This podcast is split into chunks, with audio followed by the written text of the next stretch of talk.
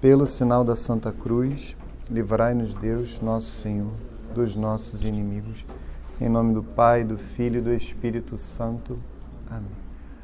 Ave Maria, cheia de graça, o Senhor é convosco. Bendita sois vós entre as mulheres, bendito é o fruto do vosso ventre, Jesus. Santa Maria, Mãe de Deus, rogai por nós, pecadores agora e na hora de nossa morte. Amém. Glória ao Pai, e ao Filho, e ao Espírito Santo, assim como era no princípio, agora e sempre, por todos os séculos dos séculos. Amém. Nossa Senhora Auxiliadora, rogai por nós. São João Bosco, rogai por nós. Em nome do Pai, do Filho e do Espírito Santo. Amém. Bom, queridos, boa noite a todos. Viva Cristo Rei, salve Maria Santíssima. Que Nossa Senhora e Nosso Senhor Jesus Cristo abençoem cada um de vocês. Então, hoje, dia 8 de setembro de 2020, né, dia da Natividade de Nossa Senhora, iniciamos a, a celebração dos nossos quatro anos de existência, que completaremos e celebraremos no dia 17 de setembro próximo com essa aula que eu, sim, eu fiz questão de, de dar essa aula. É, a princípio, eu daria essa aula no início do ano ou nos primeiros meses do ano, mas eu dou graças a Deus por dar esta aula somente agora, porque foi um tempo muito bom de amadurecimento e até de mudança de visão sobre alguns aspectos. E penso que essa aula acontecerá no, no momento certo é, segundo a santa vontade de Deus. É, o título da aula é justamente né, Quatro anos do Centro Dom Bosco, um apostolado católico na crise em busca da tradição. E era para ser uma aula assim bem leve, bem tranquila, porque falar do Centro Dom Bosco para mim, e penso que o mesmo vale para todos os seus membros e postulantes, é simplesmente exteriorizar algo que está nos nossos corações, é, que estava em 2016, quando nós fundamos o Centro Dom Bosco, e que está até hoje. Então, é, a princípio seria uma aula muito tranquila, leve, mas diante do, do ano que vivemos, né, da, das tribulações, das dificuldades, dos, dos acertos, dos erros, dos ganhos, das perdas, é, e também é, de alguns esclarecimentos, penso eu, que precisam ser dados. A aula, penso que será um pouquinho longa, eu peço a paciência de vocês, mas quem não puder ficar até o final, eu entenderei perfeitamente. A aula será gravada e, se Deus quiser, publicada no YouTube. Mas a aula precisa ser um pouco longa. É, é, é uma necessidade. E também é, vai ser uma aula em algum momento um pouco difícil.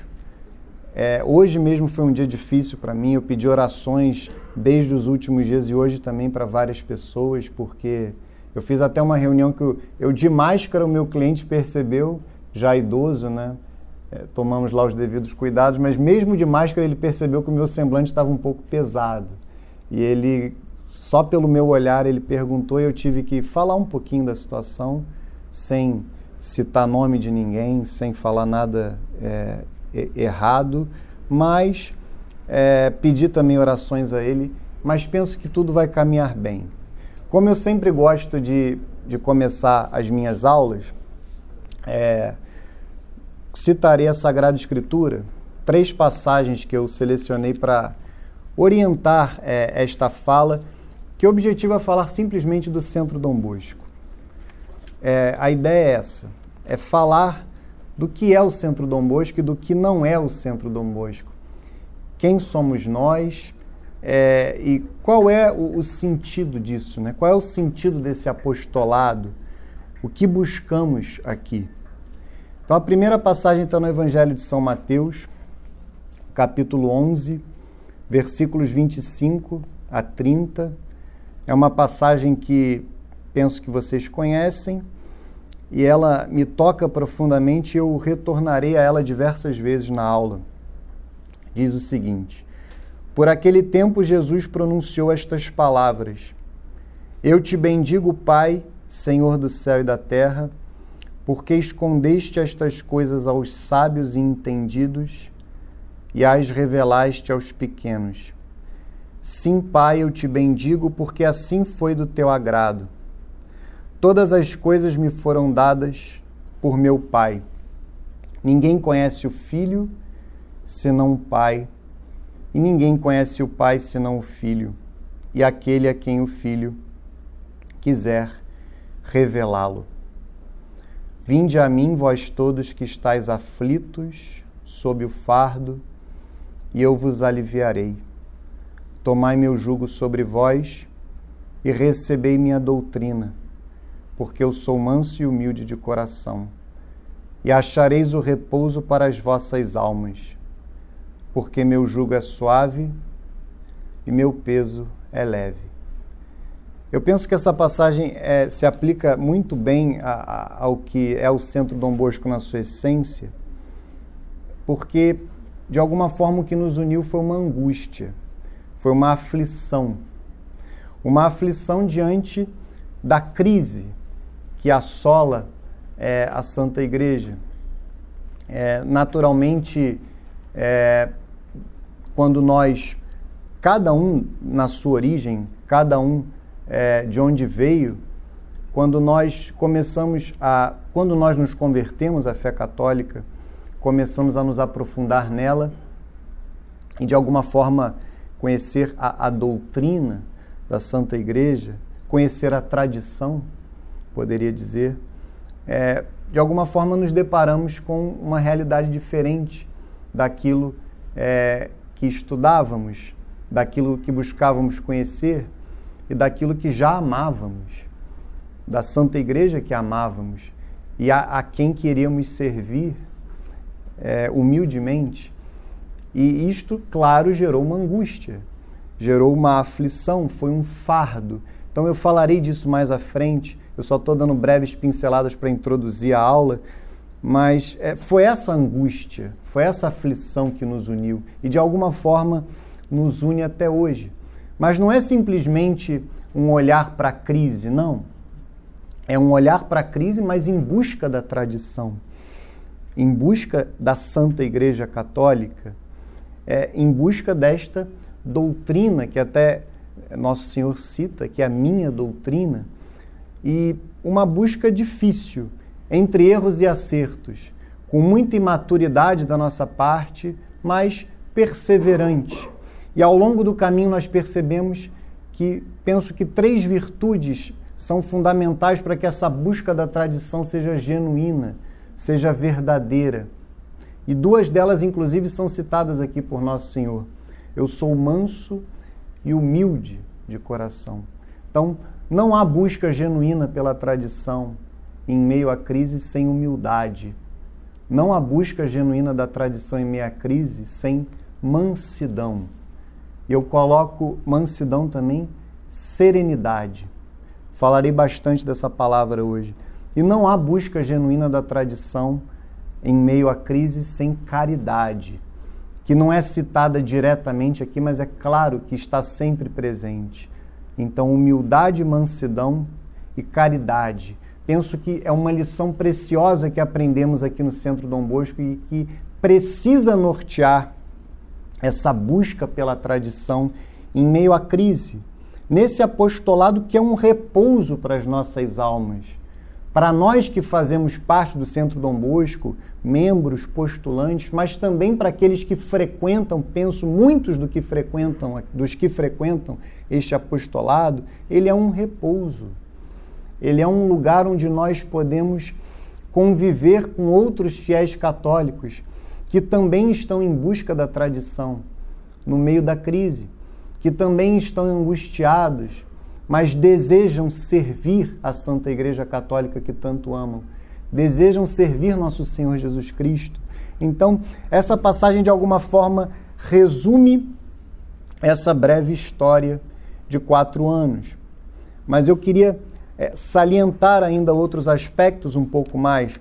Por isso é que eu escolhi também o Salmo 132, o salmo é, que fala muito da, da vida entre os irmãos, né? que se aplica, é claro, em primeiríssimo lugar às ordens religiosas, mas penso que também ao apostolado dos leigos, aos leigos que se reúnem em associações, se reúnem em apostolados. Diz o Salmo 132: Ó, oh, como é bom, como é agradável para irmãos unidos viverem juntos. É como um óleo suave derramado sobre a fronte e que desce para a barba, a barba de Arão, para correr em seguida até a orla de seu manto. É como o orvalho do Hermon que desce pela colina de Sião, pois ali derrama o Senhor a vida e uma bênção eterna. Esse salmo bem curto, de apenas três versículos, mas que tem em si uma, uma certa poesia, é, palavras muito belas, mas é, como é bom, como é agradável para irmãos unidos viverem juntos. É, a essência do Centro Dom Bosco é essa, e eu vou salientar muito isso também é, durante a aula. São irmãos é, que se uniram e desejam viver a fé católica juntos, desejam rezar juntos, desejam estudar juntos, desejam defender a fé juntos, é, numa vida de amizade. É simples, a, a essência é muito simples, não há nenhuma novidade. É, neste apostolado, assim como não há nenhuma novidade num apostolado de fiéis leigos. Não há nenhuma novidade, não há nenhuma inovação nisso. E erram aqueles que pensam que isso é uma inovação, que isso é uma novidade própria deste século marcado pela crise. Não é. É algo muito até natural. É natural que fiéis leigos, é, fiéis católicos se reúnam, se unam, unam as suas forças para servir nosso Senhor Jesus Cristo, a Santa Igreja. E é isso. É simplesmente isso. E depois, por fim, aquele versículo também conhecidíssimo, que está é, tá no Evangelho de São Mateus também, no capítulo 18, são dois versículos, os versículos 19 e 20. Nosso Senhor diz: Digo-vos ainda isto: se dois de vós se unirem sobre a terra para pedir seja o que for, o conseguirão de meu Pai que está nos céus.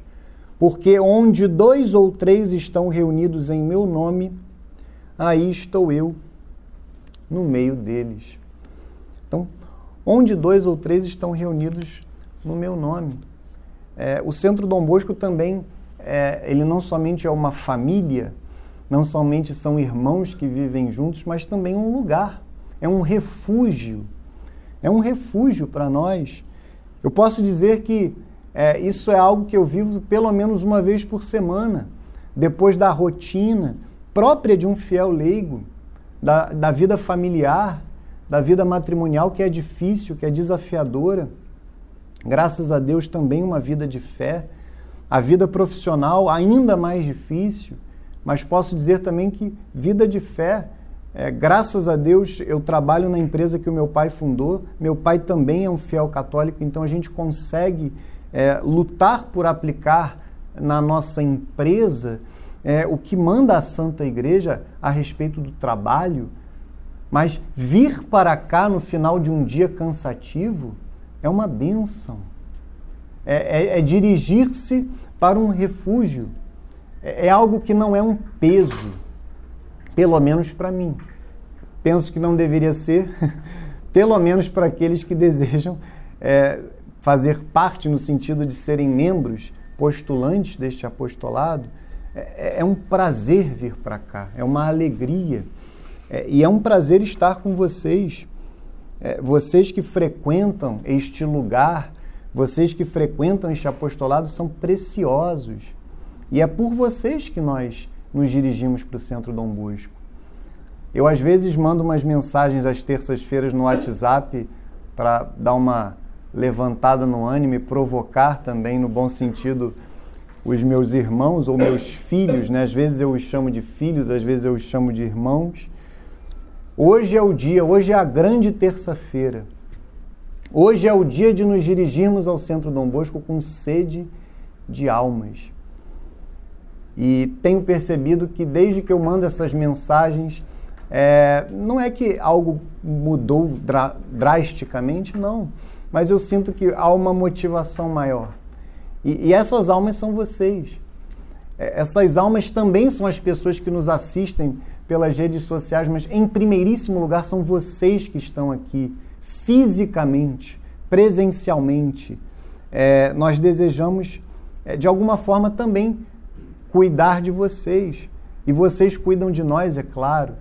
É, é simples, é muito simples. Nós desejamos servir nosso Senhor Jesus Cristo e a Santa Igreja com vocês e para vocês também. Então, é isso que nos move em primeiríssimo lugar. Irmãos que vivem juntos. Irmãos que vivem juntos, irmãos que rezam juntos, estudam juntos, defendem a fé juntos, para servir nosso Senhor Jesus Cristo e a Santa Igreja Católica. Se eu pudesse resumir, seria isso. E depois de citar a Sagrada Escritura, só para deixar bem consolidado e bem claro, o Código de Direito Canônico prevê associações como o Centro Dom Bosco.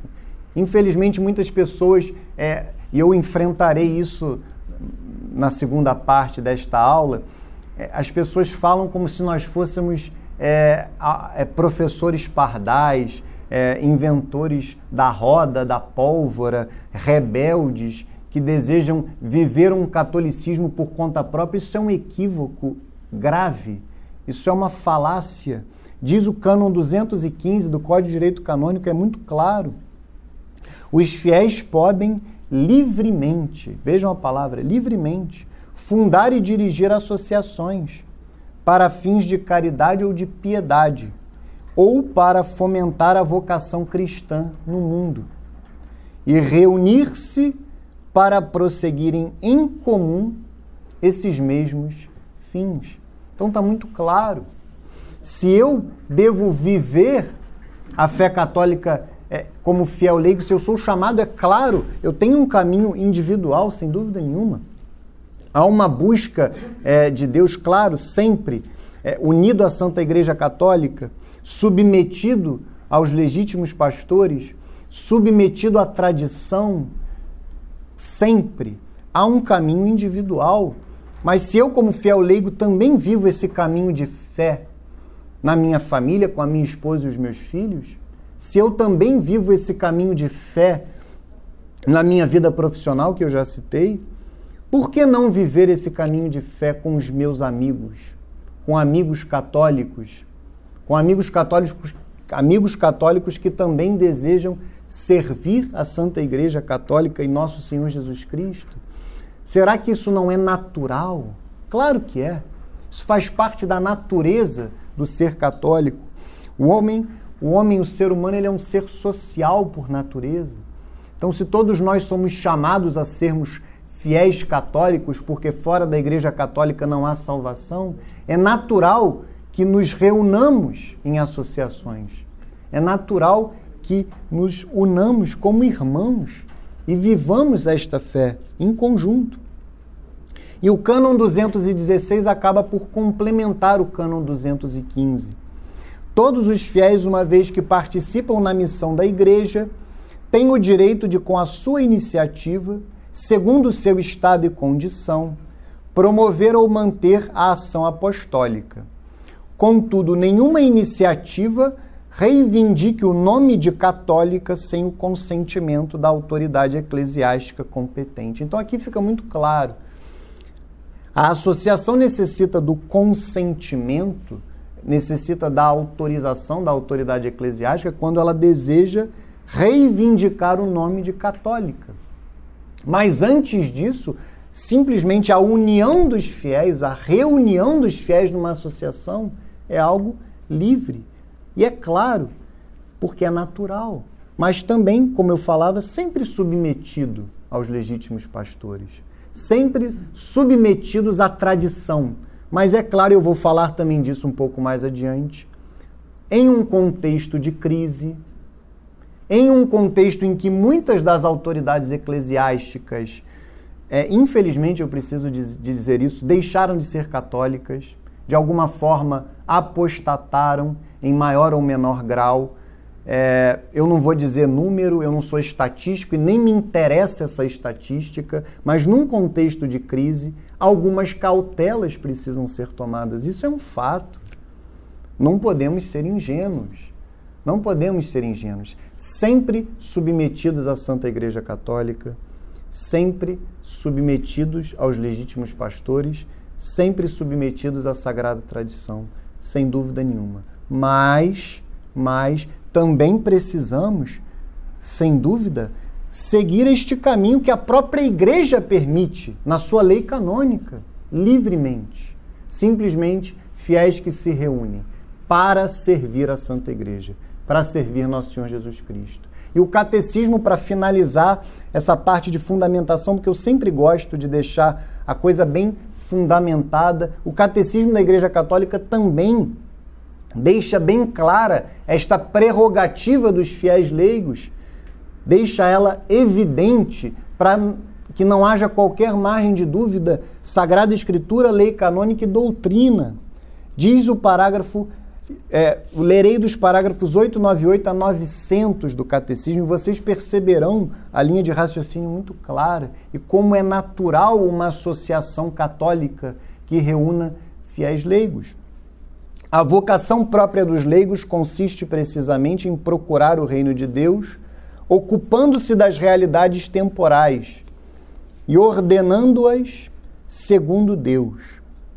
Pertence-lhes de modo particular iluminar e orientar todas as realidades temporais a que estão estreitamente ligados, de tal modo que elas sejam realizadas e prosperem constantemente segundo Cristo, para a glória do Criador e Redentor.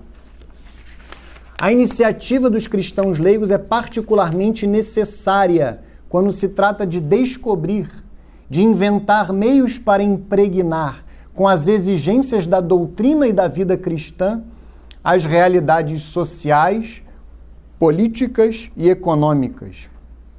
Tal iniciativa é um elemento normal da vida da igreja, normal, natural. E aí vem uma citação do Papa Pio XII. Os fiéis leigos estão na linha mais avançada da vida da igreja. Por eles, a igreja é o princípio vital da sociedade por isso, eles, sobretudo, devem ter uma consciência cada vez mais clara, não somente de que pertencem à igreja, mas de que são igreja, isto é, comunidade dos fiéis na terra sob a direção do chefe comum, o Papa, e dos bispos em comunhão com ele. Eles são igreja.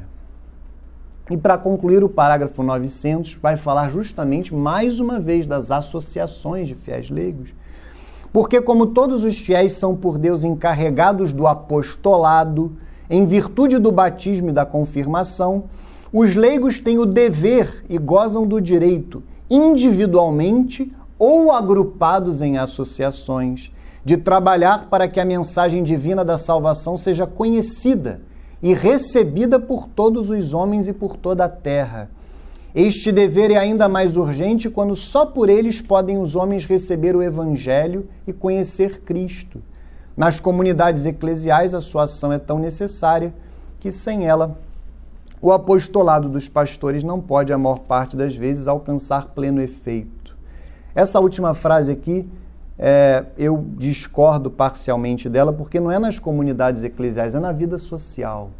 É na vida social, principalmente. Então, o apostolado católico de fiéis leigos é uma realidade tradicional da vida da Santa Igreja Católica. Ou seja, não é fruto da crise, isso é muito importante. Unir-se a outros fiéis leigos em um apostolado não é uma necessidade da crise. A crise, de alguma forma, agrava essa necessidade, torna mais urgente. Mas a reunião de fiéis leigos em um apostolado é algo tradicional, é algo fundamental sempre. Sempre. Então, o que a crise faz é que, em alguns momentos, os fiéis leigos, de maneira imprópria, precisem, em determinados momentos e pontualmente, exercerem determinadas funções que eles não exerceriam em situações fora de um contexto de crise, eu cito, por exemplo, a catequese. O leigo não é chamado em geral, e eu sou catequista há 10 anos, mas eu preciso dizer que o leigo não é chamado em geral a dar catequese. Ele não é chamado a ensinar a doutrina é, em um contexto é, ordenado, fora de um contexto de crise. Quem dá a catequese de maneira preferencial, normal, é o sacerdote. É claro que o leigo dará catequese para os seus filhos em casa, é, nada impede que ele dê os rudimentos da fé, e é até muito louvável isso, e sempre foi assim, mas a catequese formal, ela em um contexto habitual, normal, ela fica a cargo do clero. Mas e quando nós vivemos num mundo em que o clero ou não conhece a doutrina, ou não deseja expor a doutrina? Que é esse momento que nós vivemos. E aí eu vejo alguns católicos pseudo-tradicionais que criticam fiéis leigos que se dedicam a dar catequese, mas isso é um erro, porque você precisa analisar o contexto onde esse fiel católico está a dar catequese. Muitas vezes o padre sabe menos doutrina do que ele. E se sabe, tem medo de expor a doutrina como ela deve ser exposta. Então, sim, nesse momento que nós vivemos, é necessário, em alguns casos, em alguns ambientes, que sim, os leigos deem catequese. Mas isso não é a essência do apostolado. A essência do apostolado é no meio da vida social, é no meio da sociedade. E isso é o centro Dom Bosco. Nada mais é do que isso. Amigos que vivem juntos, como eu falava, rezam juntos, estudam juntos e defendem juntos a fé no meio da sociedade. Nós estamos aqui, inclusive fisicamente, no meio do centro do Rio de Janeiro, isso é muito significativo. Isso mostra bem é, é, essa nossa, esse nosso chamado. É, qual é o sentido disso? E eu sempre falo, né, e todos nós aqui falamos, que o Centro Dom Bosco ele se fundamenta em quatro pilares. E não é só o Centro Dom Bosco, diga-se de passagem.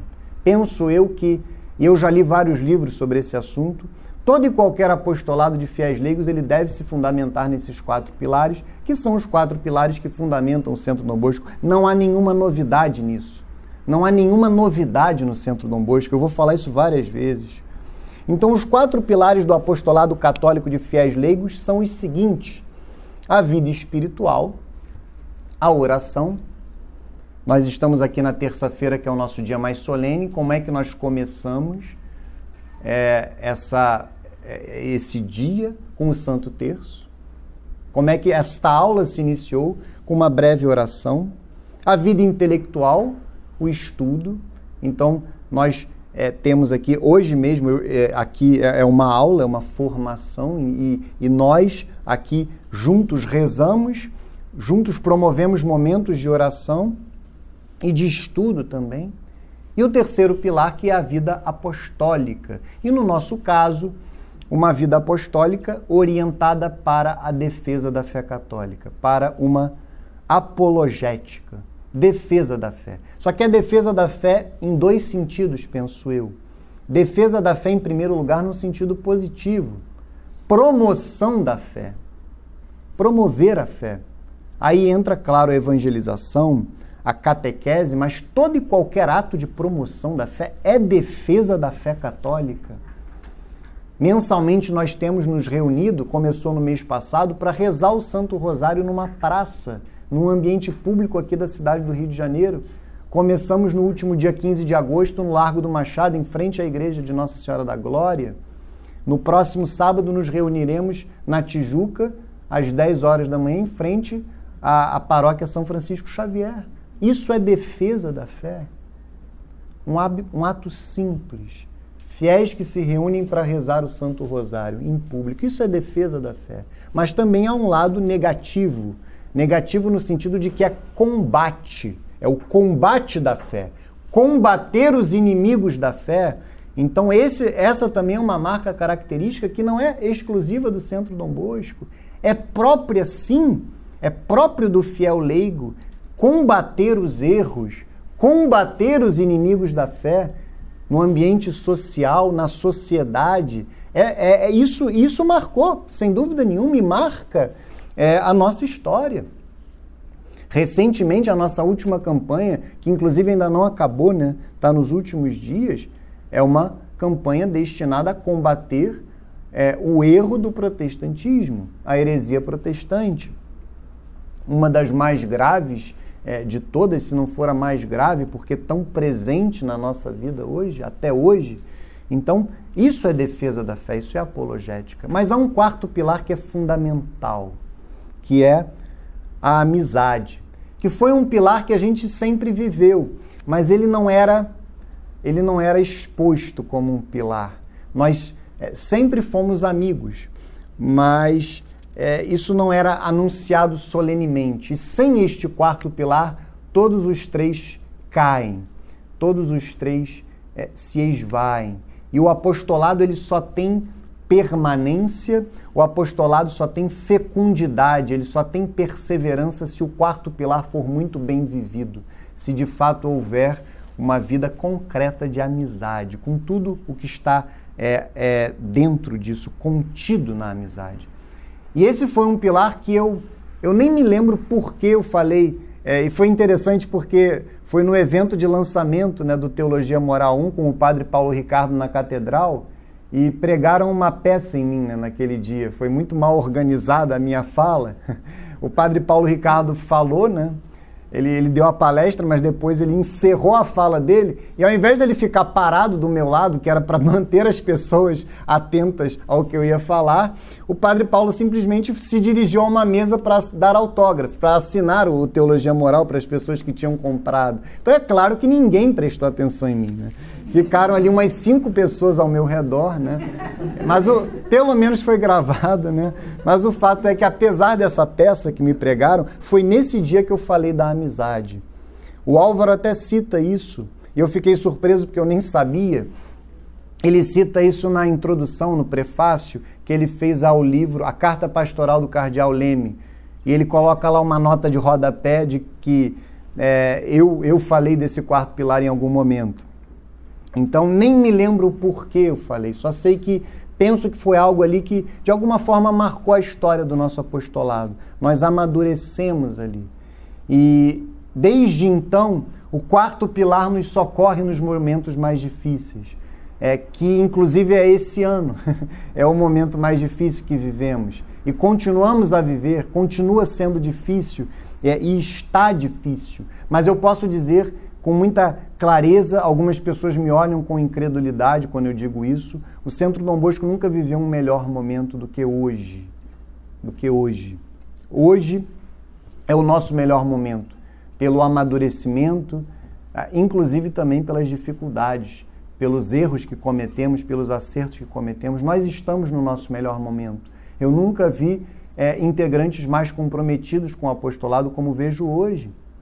E hoje eu consigo, graças a Deus, é, cuidar de cada um, que é muito a minha função aqui dentro, é uma função mais silenciosa de olhar para cada um, é, para o relacionamento de cada um com o apostolado, chamar para conversar e, de alguma forma, dar um rumo a cada um dentro do apostolado. Então, eu posso dizer que estamos no nosso melhor momento. E daqui a pouco eu vou fazer questão de citar quem são os membros do Centro Dom Bosco, porque senão fica uma coisa muito impessoal. Afinal, quem faz parte desse apostolado? Quem são as pessoas que o integram? Ano passado eu fiz isso, é, não me lembro se foi na inauguração da Sala Nova, penso que sim, mas hoje eu farei de uma forma mais solene, é, mais calma. É fundamental que vocês saibam, porque esse apostolado ele não é virtual. Há pessoas hoje que desejam viver a fé católica e defender a fé exclusivamente nas redes sociais.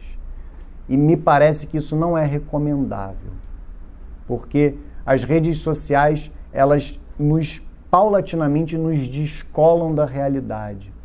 Paulatinamente elas nos descolam é, do mundo real.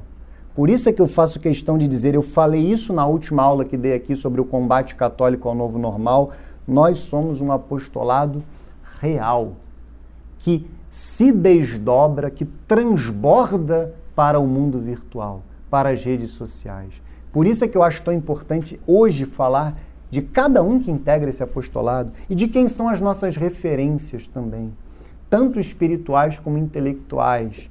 Eu mencionarei concretamente as principais, é claro, porque são muitas, não dá para esgotar este rol, mas farei questão de fazer isso. Então, só para consolidar os quatro pilares de um apostolado católico e também do Centro Dom Bosco, um apostolado católico de fiéis leigos, a vida espiritual, oração, a vida intelectual, o estudo, uma vida apostólica, uma vida de apostolado, no nosso caso muito marcada pela defesa da fé católica, e o quarto pilar, amizade então, se alguém perguntar o que é o Centro Dom Bosco, em breves palavras, em uma frase, é simplesmente dizer isto: amigos que rezam, estudam e defendem a fé juntos. É isso, nada mais do que isso.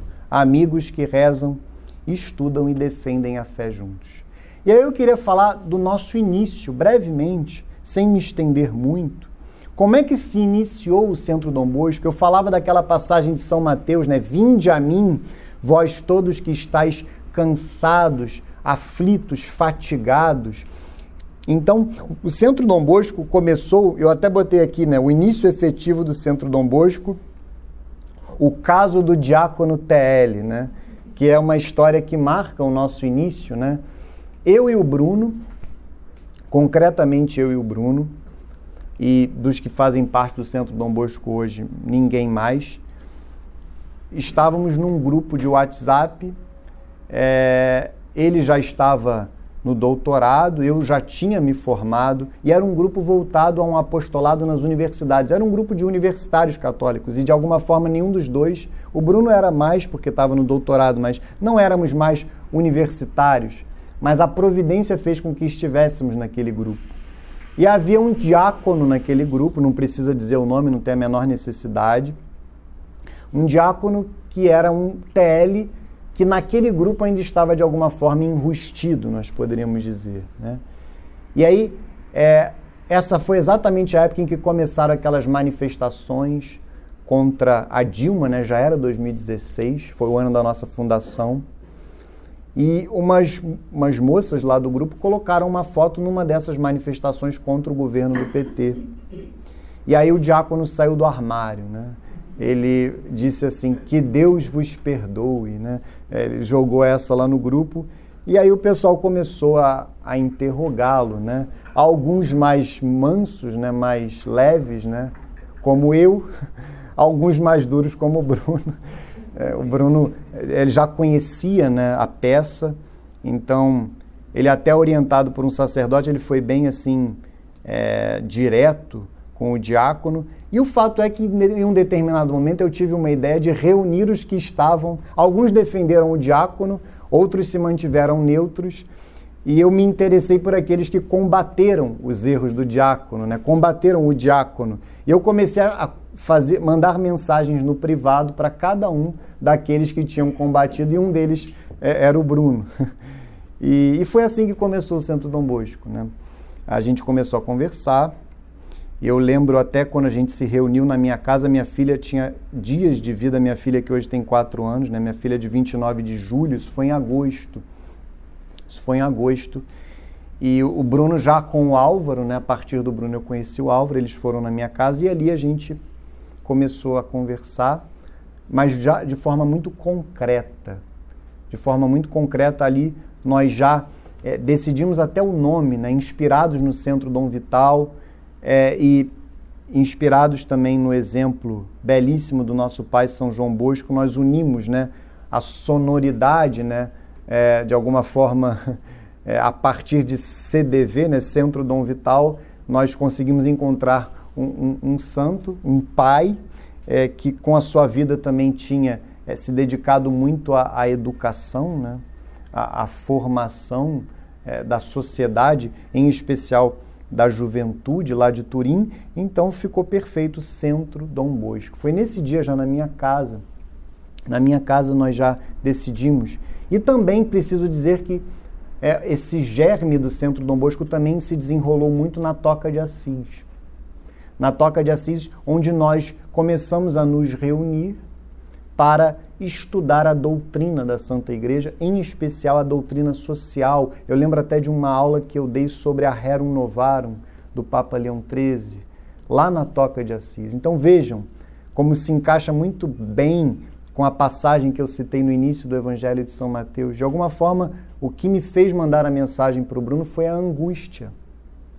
A angústia de ver um ministro ordenado da Santa Igreja falar absurdos num grupo de WhatsApp que se uniu a uma angústia que já estava no meu coração e ao mesmo tempo uma angústia que me levava a querer fazer algo que eu não sabia bem o que era.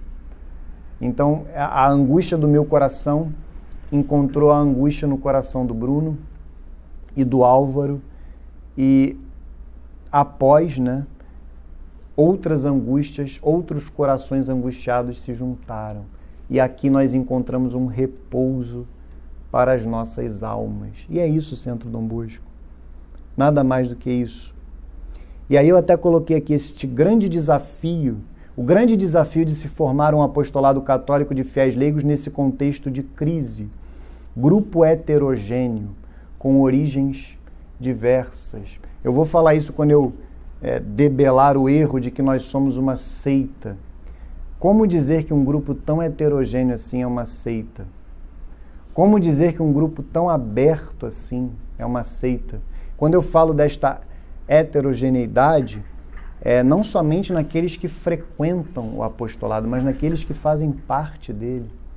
E é um desafio conciliar isso no dia a dia. É um desafio fazer com que nós concretamente nos amemos e defendamos a fé juntos, apesar das nossas diferenças naquilo que é opinável, é evidente naquilo que é opinável, mas também um ponto que eu vou falar aqui hoje, a, a diferença que há no meio de nós com relação à compreensão da crise. Não é fácil. Esse caminho de compreensão da crise da Santa Igreja, ele precisa ser respeitado. Eu jamais posso exigir que um irmão meu de apostolado tenha a mesma compreensão que eu, se eu olho para mim e quando eu fundei o Centro Dom Bosco, eu posso dizer o que eu era a respeito da crise? Eu era um ingênuo hermeneuta da continuidade, eu poderia dizer. Não malicioso, não obstinado, ingênuo.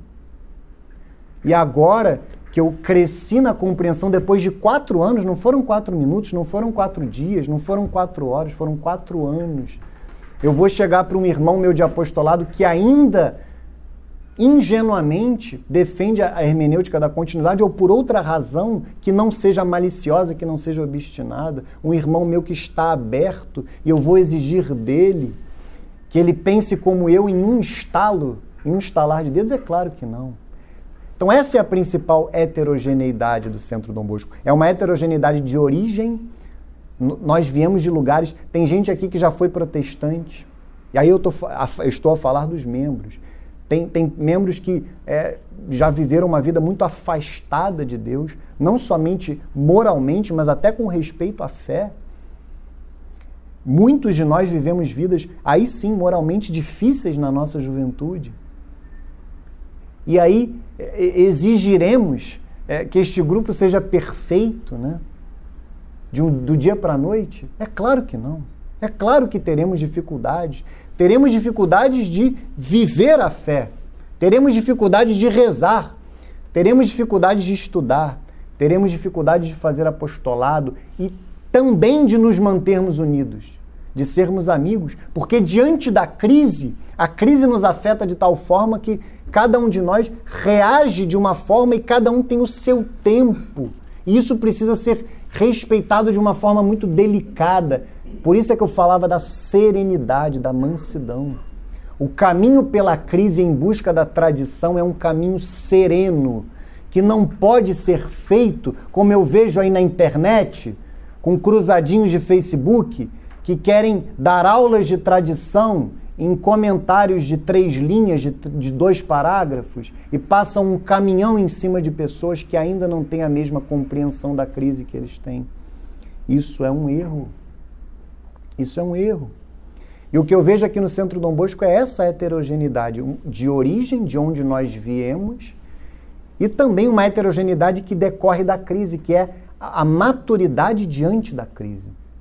Quando eu falo de hermeneuta, o que é o hermeneuta da continuidade?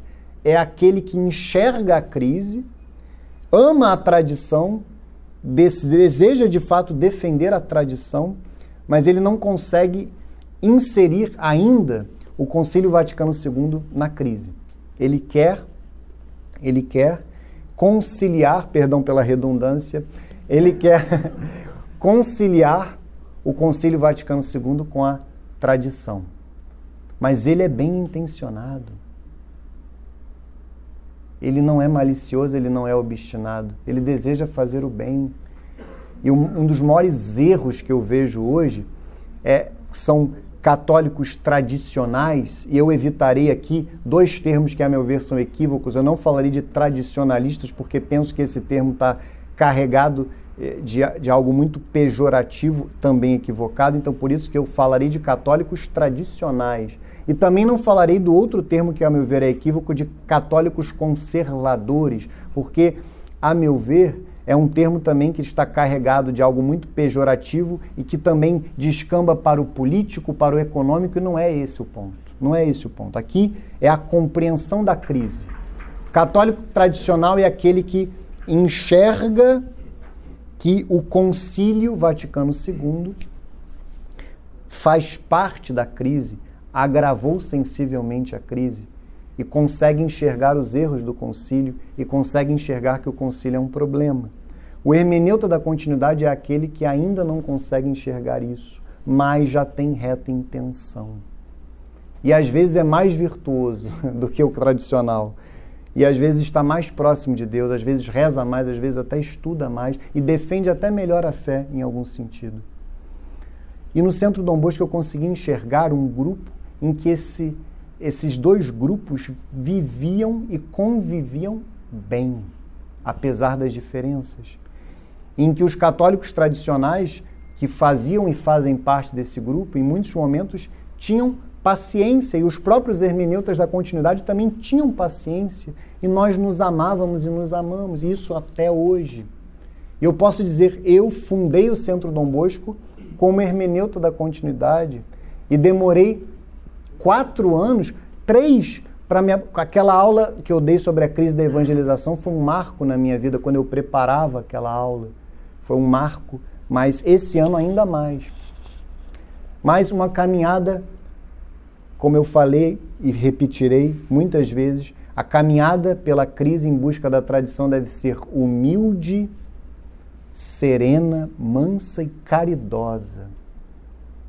Esses pseudo-tradicionais que se sentem superiores aos outros, que caem na soberba porque compreendem melhor a crise, e conhecem melhor a tradição, por que, que eu os chamo de pseudo-tradicionais? Porque, na realidade, eles prestam um desserviço à tradição.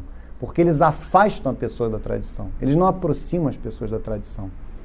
Vejam que essa caminhada do Centro Dom Bosco mostra muito esse amadurecimento. Não foi um amadurecimento só meu, foi um amadurecimento do apostolado. É claro que eu, como presidente, o que eu vivo se reflete mais. Eu, Álvaro e Bruno, o que nós vivemos se reflete mais no apostolado. É claro, nós estamos acima e à frente de alguma forma. Então, vejam que no ano passado nós já conseguimos fazer um curso sobre a crise, que já foi algo que marcou esse amadurecimento. O terceiro fórum da Liga Cristo Rei foi muito voltado para a crise e muito voltado também para os erros do concílio. A aula que o Luciano deu há duas semanas é um marco deste amadurecimento. Ela não aconteceu no primeiro ano do Centro Dom Bosco, nem no segundo, nem no terceiro, ela aconteceu no nosso quarto ano. Então, é uma caminhada de amadurecimento. É uma caminhada é, em meio à crise em direção à tradição. E é triste ver quando as pessoas começam a duvidar dessa caminhada, da sinceridade, da honestidade. Quando nós fazemos uma simples, humilde publicação em que reconhecemos a virtude, por exemplo, de Dom Marcel Lefebvre, tão atacado, é, tão é, taxado de uma série de coisas que me parece que ele não era. E nós fazemos uma postagem num sábado para é, honrar a memória desse grande homem, e aí começam a duvidar da nossa reta intenção, a dizer que nós somos tradicionais de fachada, a dizer que nós fazemos isso com interesses escusos. Faz sentido isso? Para alguém que vive aqui entre nós há quatro anos, faz sentido isso? Me parece que não. Mas isso foi só um parênteses. Prossigamos, né? Prossigamos. Então, é, eu queria realmente, em algum momento, eu me deteria ainda mais sobre esse ponto. A dificuldade de reunião e união entre católicos tradicionais e hermeneutas da continuidade em um mesmo grupo. Dificuldade para encontrarmos referências sólidas tanto espirituais como intelectuais, a busca genuína da tradição católica as apalpadelas a partir de fora. Esse é um ponto que eu queria salientar. Ninguém aqui veio da tradição. Nós não somos uma dissidência da tradição, muito pelo contrário. Nós viemos da lama. Tinha gente aqui que era como eu falei, protestante, anarcocapitalista, é, agnóstico. É, é, eu me converti dentro da renovação carismática em 2019, em 2009. Com 22 anos, eu me converti na Canção Nova e foi uma conversão sincera. E ai daquele que disser o contrário.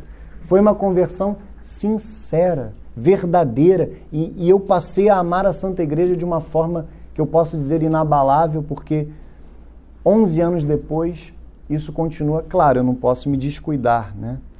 É, sempre corremos o risco de perder a fé, devemos perseverar até o fim. Mas foi uma conversão sincera, foi uma conversão verdadeira. Nós viemos da lama. Então é duro quando a gente é atacado dos dois lados.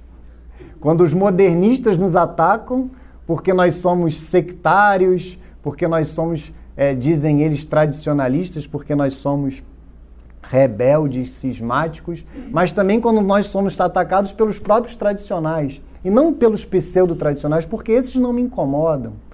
O apelo que eu faço aos tradicionais é que eles entendam que a gente veio da lama, a gente veio do esgoto. E se a gente está aqui hoje é, a falar de crise da igreja de tradição, isso é quase um milagre. Isso é fruto da graça de Deus. Isso é apesar das nossas misérias. Então, o pedido que eu queria fazer é de coração mesmo: tenham paciência conosco. Tenham paciência com as nossas misérias. Tenham paciência com as nossas imaturidades. Tenham paciência com o nosso caminho, que foi um caminho, penso eu, muito bonito nesses quatro anos.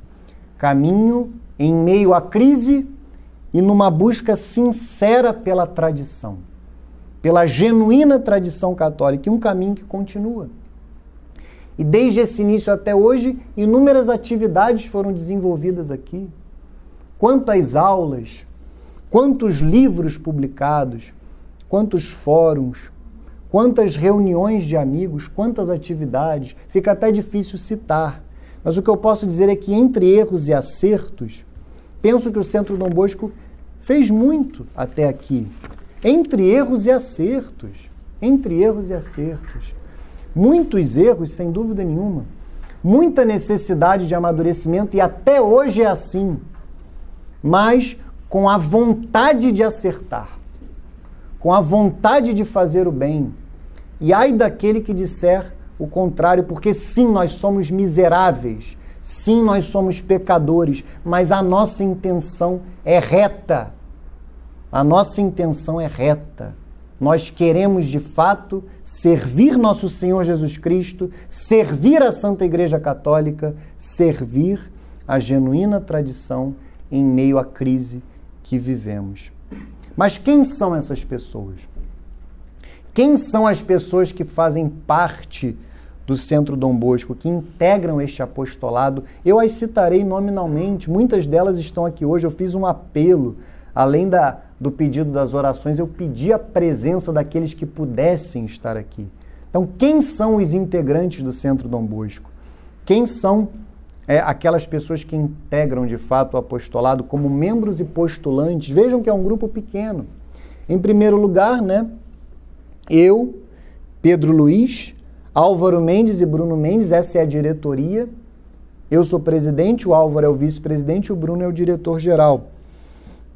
Abaixo desta diretoria há um conselho. Um conselho que é formado por membros mais antigos, mais proeminentes, que estão no apostolado há mais tempo e, de alguma forma, participam mais ativamente do apostolado desde o início. Quem faz parte deste, deste conselho? O Diogo Mateus, o Erisberto Filho, o Eugênio Bruno e o Lucas Henrique. Este é o conselho do Centro Dom Bosco. O Diogo Mateus e o Eugênio Bruno, inclusive, estão aqui hoje. E abaixo deste conselho há os demais membros. Quem são estes membros? Quem são estes que integram o apostolado? Carlos Lourenço, Shirley Matos, Daniel Balbino, Guilherme Cunha, Igor Laurentino, Jefferson Evaristo, Jonathan Santana, Vinícius Dias, Cecília Mendes, esposa do Bruno, Joyce Alves vezes dois, né? Porque tem duas Joyce Alves aqui. É, uma delas está aqui. Então, Joyce Alves, Joyce Alves, que é a esposa do Jefferson Evaristo, nós temos dois casais aqui, e o Luciano Pires. Estes são aqueles que nós chamamos de membros, que já integram o apostolado, poderíamos dizer, em um caráter mais definitivo. Mas também há aqueles que são membros postulantes, que estão numa caminhada para se tornarem membros, que é um grupo bem pequeno. O Alexandre, o Domênico Schmidt, o senhor João Caetano, Pedro Gouveia e a Priscila da Mata. O Domênico é, e o senhor João Caetano estão, estão aqui. É, então vejam que estes são os postulantes. Estes são aqueles que integram, e todos nós com, com o coração no apostolado. Todos nós com amor ao apostolado e também com amor por vocês. Com amor por vocês, como eu falava antes, que vem para cá é, com amor por vocês de fato, concreto, que desejam levá-los, apesar das nossas misérias, e caminhar junto com vocês a fé católica. E aqui também nós temos uma equipe de trabalho. Isso é importante dizer. Há pessoas aqui que renunciaram às suas vidas profissionais fora daqui para trabalhar no apostolado. Então a sua vida profissional ela é desenvolvida dentro do apostolado. Quem são esses? Quem são esses que trabalham aqui no Centro Dom Bosco? Eu repetirei vários, né? A maioria. Álvaro Mendes, Bruno Mendes, Carlos Lourenço, Erisberto Filho, Eugênio Bruno, Vinícius Dias, Domênico Schmidt, o Alexandre André Gomes e o Leonardo. Vejam que apenas dois não estão nem no grupo de. Ainda não estão, né? Não sabemos a, a vontade de Deus, mas não estão no grupo de postulantes ou de membros. Então, o apostolado, graças a Deus, cresceu de tal forma que foi necessário, foi necessário que alguns membros e alguns postulantes se dedicassem exclusivamente ao trabalho. E outros, como eu, é o meu caso, dedicam-se ao apostolado em meio às suas demais obrigações, sejam familiares, sejam profissionais. E nós vivemos unidos. E nós nos amamos apesar das nossas misérias. Então, depois de expor concretamente quem são as pessoas que fazem parte deste apostolado, eu queria falar das nossas referências. Das nossas referências espirituais e das nossas referências intelectuais.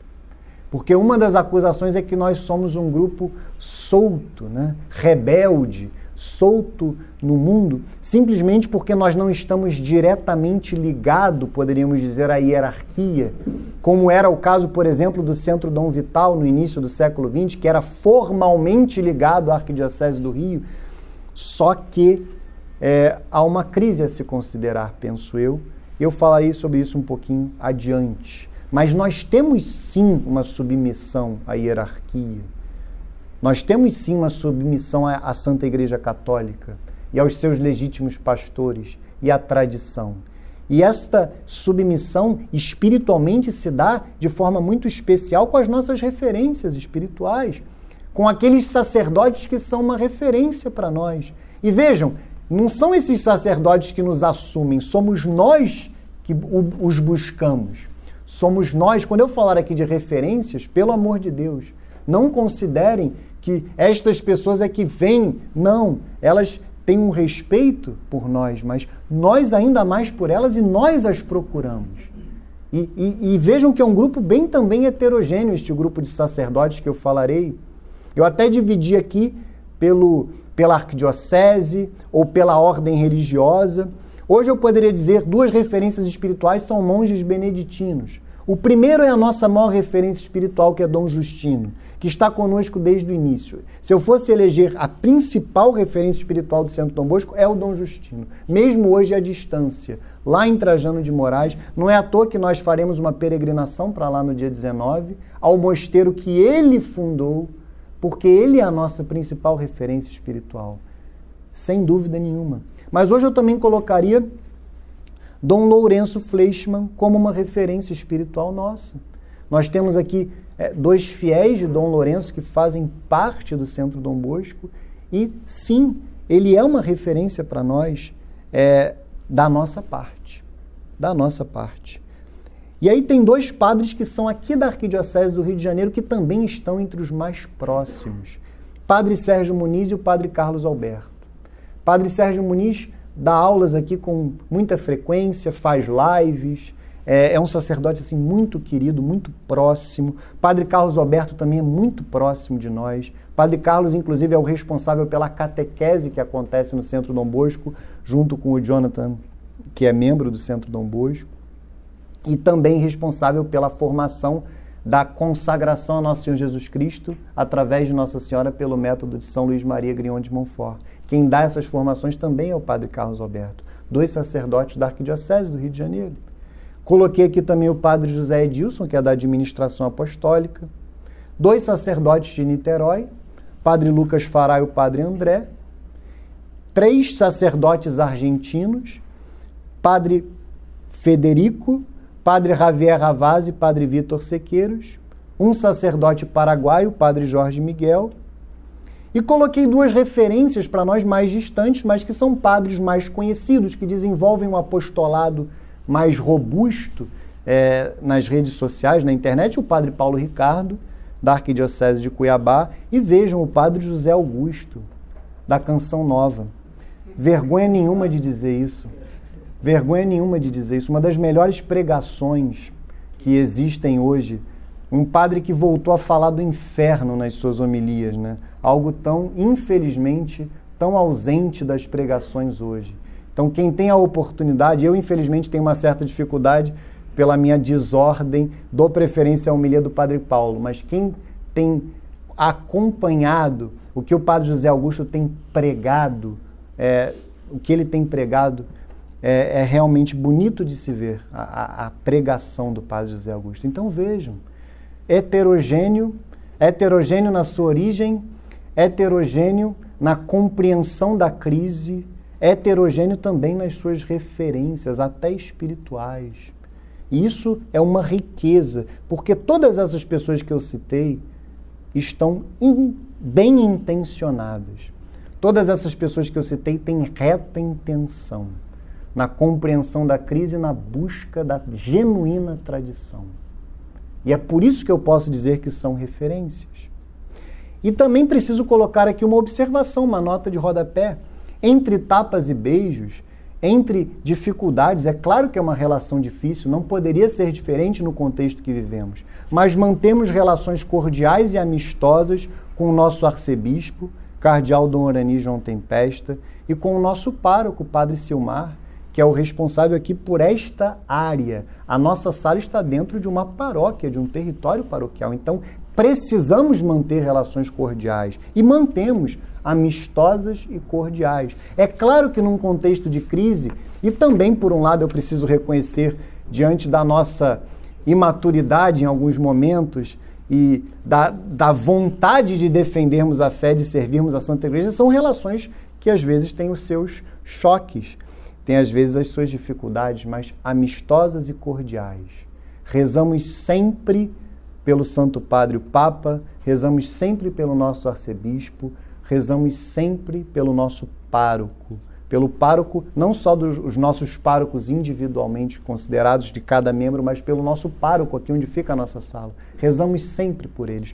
Nós os amamos e não é nenhum tipo de forçação de barra dizer isso. Nós amamos todos esses sacerdotes. E aí eu chego às nossas referências intelectuais. E eu fico muito feliz de, de poder dizer que a maior delas está sentada aqui nesta sala. Mas eu vou falar disso daqui a pouco.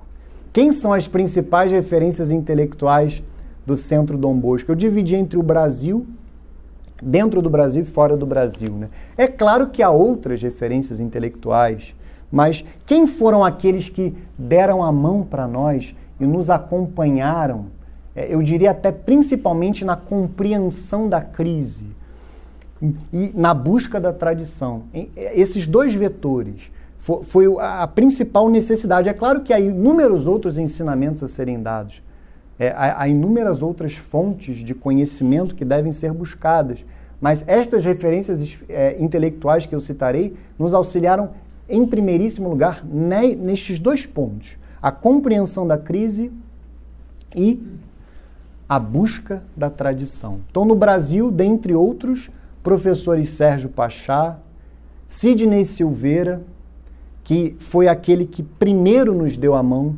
Eu falei que quando eu fundei o Centro Dom Bosco eu era um ingênuo hermeneuta da continuidade. O Bruno e o Álvaro, eles estavam mais avançados do que eu na compreensão da crise porque já eram amigos do Sidney. Porque já conversavam com Sidney, já tinham uma convivência com ele. E ele, sem dúvida nenhuma, deu os primeiros passos. Como um pai faz com uma criança que começa a aprender a andar, e eu preciso reconhecer isso e, e ser eternamente grato a Ele por ter dado os primeiros passos conosco. Professor Carlos Noguet também é uma referência intelectual nossa e, e foi fundamental, é, juntamente com o Sidney, ao nos dar a compreensão da crise e também nos ensinar o reinado social de nosso Senhor Jesus Cristo, fundamental. Hoje é um pilar nosso a defesa intransigente do reinado social de nosso Senhor Jesus Cristo, e isso é algo que abala é, diretamente a crise. Porque a, a igreja que deixou de defender o reinado social de nosso Senhor Jesus Cristo, algo que é fruto direto do liberalismo, e o professor Nogueira nos ajudou a compreender a doutrina do reinado social, caminhou conosco e fez isso de forma muito bela e uma doação bonita, não somente a nós, a diversos centros espalhados pelo Brasil. Professor Leonardo Penitente, um amigão nosso, muito presente até hoje, um amigo realmente do coração. Dom Bertrand, que estará aqui no dia do nosso aniversário. Doutor Ricardo Dipe, Antônio Donato, é outra referência intelectual nossa. Fora do Brasil, quem que eu coloquei fora do Brasil, dentre outros? Miguel Ayuso, que veio na última liga, é uma relação mais distante, mas é uma referência intelectual nossa.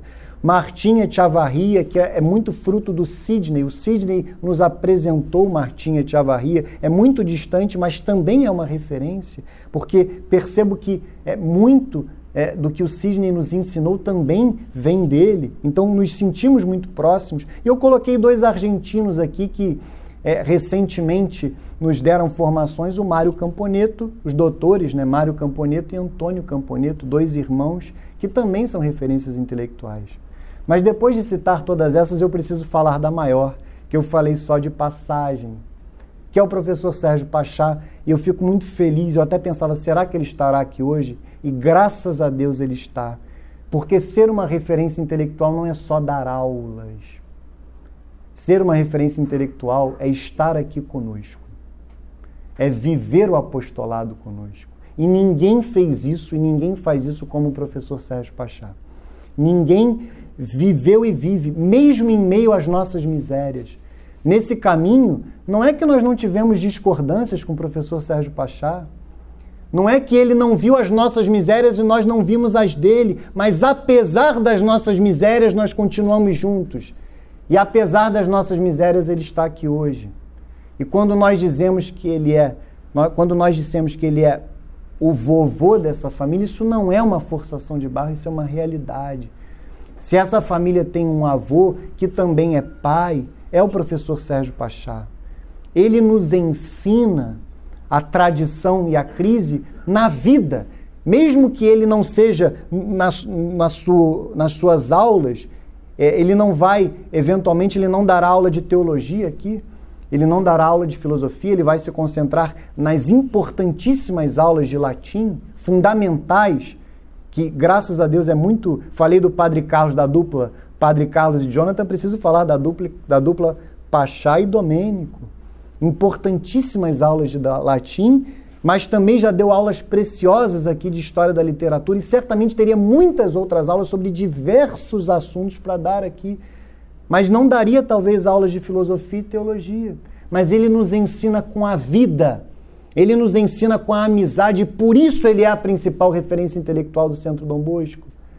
Eu gostaria de citar assim só um fato para mostrar o amor que ele tem por nós, para que vocês vejam como a nossa compreensão da crise e o nosso caminho da tradição é, é um caminho de fato concreto lá do início. A missa de um ano do Centro Dom Bosco não foi missa tradicional, foi missa de Paulo VI, foi missa nova. E o professor Sérgio Pachá, que não vai, em geral, à missa nova, ele até me mandou um e-mail falando isso lá no início do Centro Dom Bosco. O Bruno até publicou esse e-mail que ele carinhosamente me mandou. Ele foi à missa de um ano do Centro Dom Bosco. Ele foi à missa nova. E nisso eu percebi o amor. Nisso eu percebi o amor dele por nós. E isso eu pensei nisso anos depois. Então realmente eu queria de publicamente agradecer e reforçar isso. Isto é ser referência intelectual. Não é um ensino frio. É um ensino também com a vida, com a proximidade, com a amizade. A amizade passa pelas misérias do outro. Essa é uma lição que a gente precisa tirar desse ano de 2020. Nós do Centro Dom Bosco precisamos tirar. A amizade supera as misérias do outro quando nós vemos que no seu coração há reta intenção. E aí, um terceiro ponto, depois de falar desta nossa história, desta breve história, e de falar concretamente das pessoas que são referências para nós, eu só queria realmente, eu já falei bastante disso, nem preciso me deter muito. Apostolado católico em meio à crise na busca pela tradição. E nesse ponto é, é justamente falar sobre este aspecto. Como reunir e unir em um mesmo apostolado fiéis leigos que se identificam como católicos tradicionais e hermeneutas da continuidade, juntos na defesa da fé católica. Como? Isso é um grande, é um grande desafio. É uma tarefa árdua em alguns momentos, sem dúvida nenhuma. Eu até diria que todos são católicos tradicionais. Todos são, porque todos amam a tradição, mesmo que alguns conheçam a genuína tradição de uma maneira mais profunda e outros de uma maneira menos profunda. Mesmo que alguns compreendam a crise de uma maneira mais profunda e outros compreendam a crise de uma maneira menos profunda, todos são, uma, sob uma certa ótica, católicos tradicionais. Porque sim enxergam a crise e sim desejam servir a Santa Igreja. Sim desejam servir nosso Senhor Jesus Cristo. Sim desejam buscar a tradição. Então, mesmo sendo uma tarefa desafiadora e difícil, vale muito a pena. E é esse é o apelo que eu gostaria de fazer. Católicos tradicionais e bons hermeneutas da continuidade, bons, não os maliciosos, obstinados, fechados, não.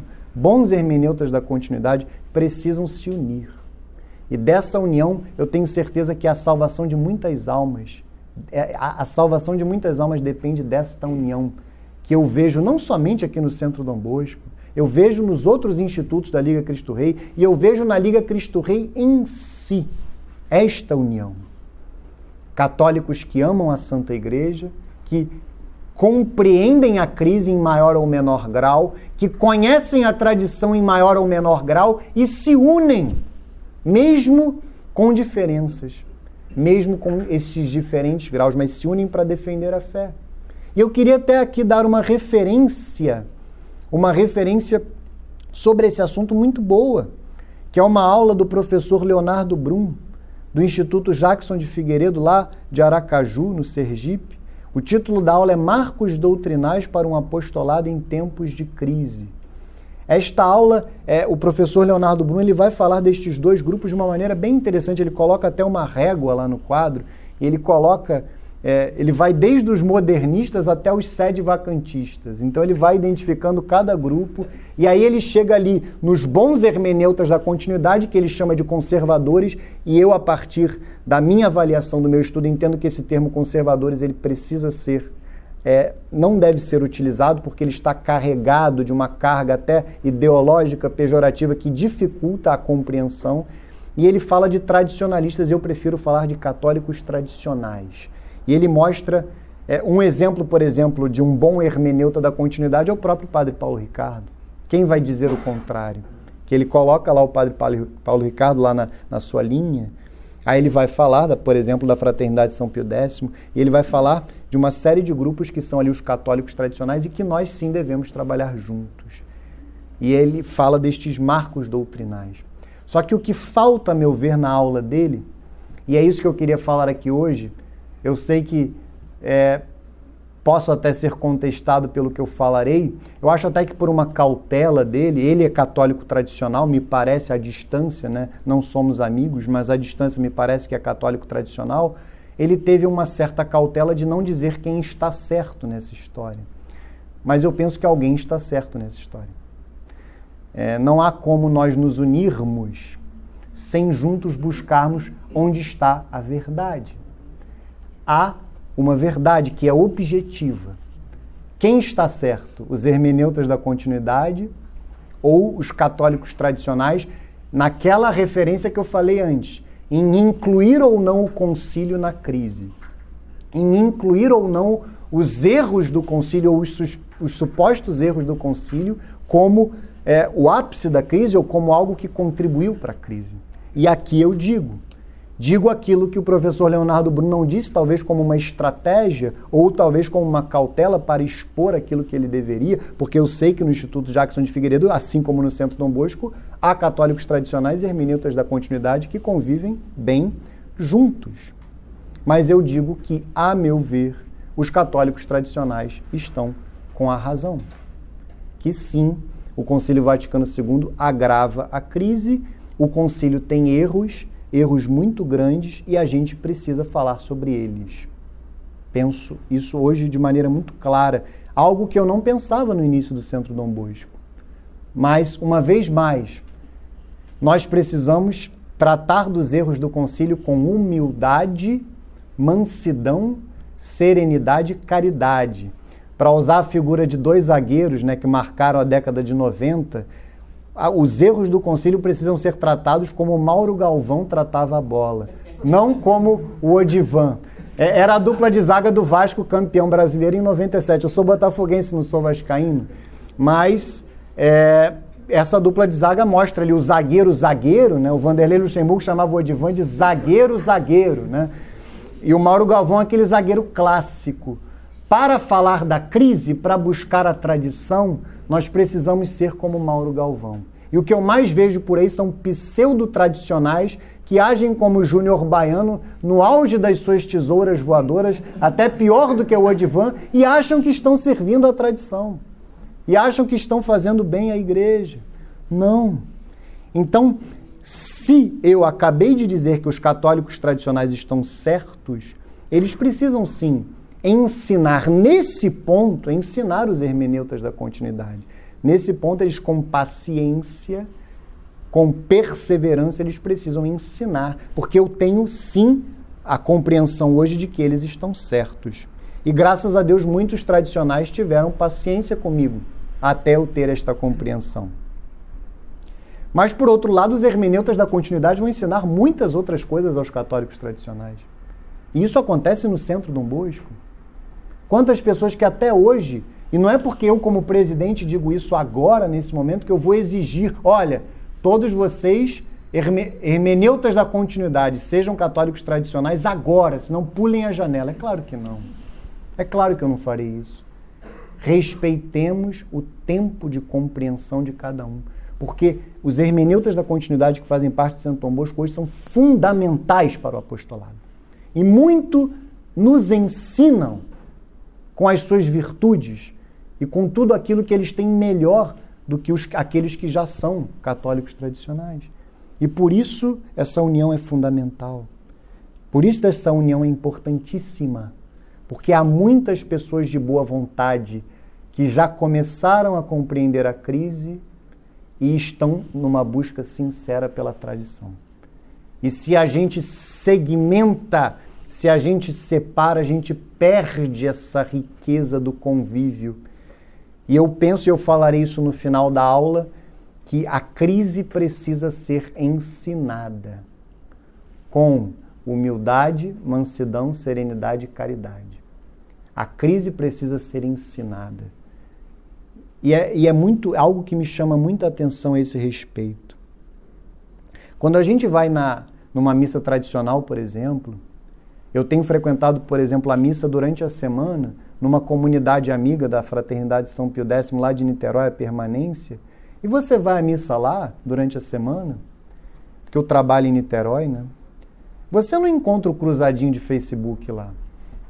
Você encontra uma pessoa simples, que algumas terão mais instrução, outras menos, mas você encontra pessoas simples. É claro, eventualmente o cruzadinho de Facebook vai estar lá também. Que bom que ele está lá, tomara que ele se cure. Mas o fato é que, em geral, o católico tradicional ele é uma pessoa simples, mesmo letrado. Letrado ou iletrado é uma pessoa simples. Isso me leva a crer que a busca da tradição e a compreensão da crise não é uma gnose como muitos a tratam. Tem muito pseudos tradicionais por aí que tratam o conhecimento da tradição como uma gnose. Eu cheguei a ouvir numa mesa de bar um rapaz que disse assim para mim: Ó, oh, você pode ir à missa nova, mas eu não posso, pelo que eu sei. Aí eu fiquei com vontade, mas eu sou um burro então, né? Me diga o que você sabe. Me diga o que você sabe. Eu penso que poderei compreender. Então, muitos pseudo-tradicionais tratam a tradição como uma gnose como algo que é acessível a poucos, eu penso que não. A compreensão da crise, a compreensão da crise, ela é para as pessoas simples, como está no Evangelho. Esse Evangelho é muito bom. O Pai que revelou aos humildes, aos pequenos, isso também vale para a compreensão da crise. Isso também vale para a busca da tradição. Quantas pessoas simples que viveram ali o auge da crise na década de 60 eu já ouvi até de pessoas que estão aqui presentes, a mãe, a avó, diante da missa nova, que se escandalizaram, pessoas simples, às vezes iletradas. Então, penso que nós precisamos sim, com muita caridade, humildade e mansidão, fazer um apostolado da crise, mas em busca da tradição. Não é só falar da crise, senão a gente se desespera, senão a gente perde a fé. Não é só falar da crise, falar da tradição ensinar a tradição. Então, essa riqueza que nós temos aqui no Centro Dom Bosco de pessoas possibilitou isso. Aliada às nossas referências espirituais, às nossas referências intelectuais. Vejam que há referências tanto intelectuais quanto espirituais, mas eu diria até mais espirituais, que são padres que ainda defendem a hermenêutica da continuidade. Isso não impede que eles façam um bem enorme a nós. Isso não impede que eles deem a sua vida a nós. Isso não impede que também nós os ajudemos a compreender melhor a crise. Que nós também os ajudemos a, por exemplo, começar a celebrar a missa tradicional, o que é uma tarefa belíssima. Que hoje é, a crise ela inverteu de, de tal modo os papéis que é bom que fiéis leigos sugiram que bons sacerdotes aprendam a celebrar a missa tradicional e que haja cada vez mais sacerdotes que celebrem a missa de sempre. Vejam que maravilha! E se eu segmento, se eu faço grupos separados que não vivem, que não convivem, isso nunca vai acontecer. Se não houver uma caridade dos tradicionais que nesse ponto enxergam a miséria dos hermeneutas da continuidade nesse ponto, isso nunca aconteceria. Nunca aconteceria. Ah, repito, a misericórdia que tiveram comigo, aqui dentro, mesmo sendo presidente. Nunca fui questionado na minha autoridade aqui por estar num caminho de compreensão da crise. Nunca deixei de exercer a minha autoridade aqui. Então, a mesma paciência que tiveram no meu caminho, eu preciso ter no caminho dos meus irmãos. Isso é muito bonito. Então, o que eu falo aqui de católico tradicional, só para deixar bem claro, é compreender os erros do Concílio Vaticano II e sim que há uma realidade desastrosa por trás do concílio, não há como pensar diferente. Na minha visão, hoje, não há o caráter desastroso da reforma litúrgica e da própria missa nova. Sim, elementos desastrosos no magistério pós-conciliar, sem dúvida nenhuma. E tudo isso claramente nos deve nos levar, penso eu, isso é importante dizer, um olhar diferente para aqueles que defenderam a tradição desde lá de trás. E foi isso que nós quisemos fazer com aquela publicação de Dom Marcel Lefebvre. É importante que tenhamos como sigamos os nossos pastores, né? Falam tanto que nós somos fiéis rebeldes sem pastor, mas por que não seguir os nossos pastores Dom Atanásios e Dom Carlos Maria Viganot, que tem publicamente agradecido à Fraternidade São Pio X e Dom Marcel Lefebvre pelo que eles fizeram. E tem pessoas que falam comigo assim: olha, esse é um momento histórico. Há um bispo que fez um elogio público a Dom Marcel Lefebvre. Esse é um momento histórico. Aproveitemos esse momento. Eu concordo. Nós, como fiéis leigos que estamos neste caminho de compreender a crise e de buscar a tradição, precisamos aproveitar. Sim, Referências espirituais, esqueci de colocar aqui, coloco agora. Não vou anotar, mas está no coração. Dom Atanásios e Dom Carlo Maria Viganô. Pela, pelos importantíssimos, as importantíssimas falas que tem feito sobre a crise, sobre o concílio, sobre a reforma litúrgica, sobre a fraternidade de São Pio X, sobre Dom Marcelo Lefebvre. A live que Dom Atanásios fez aqui foi espetacular. Ele falava de assuntos como a reforma litúrgica, mas com esses três pilares que eu repito: humildade, mansidão e caridade. Ali é o anticruzadinho de Facebook. Quando a gente vê Dom Atanásio falar, é a antítese do cruzadinho de Facebook. É um homem que fala com propriedade. Até a reforma litúrgica de Pio XII ele criticou naquele momento.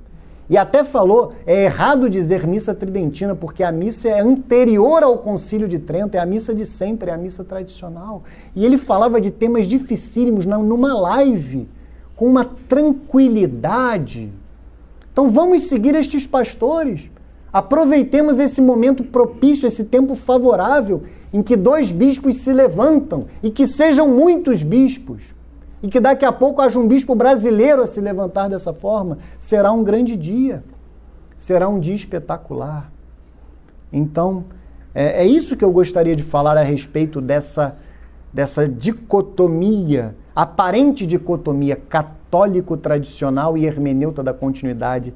Penso, como o professor Leonardo Brum falou, muito apropriado que nos unamos, mas a, para além do que o professor Leonardo Brum falou, eu defino aqui na minha visão que os católicos tradicionais estão com a razão e que eles precisam auxiliar os bons hermeneutas da continuidade a chegar nessa compreensão. Esse é um trabalho muito importante e que acontece aqui dentro do Centro Dom Bosco naturalmente, naturalmente, sem briga, sem soco, naturalmente dentro do apostolado.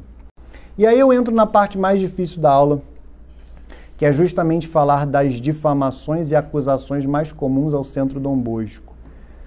A abordagem objetiva das condenações, eu faço questão de colocar aqui, sem foco nos acusadores. Eu não falei dos acusadores, eu falarei das acusações.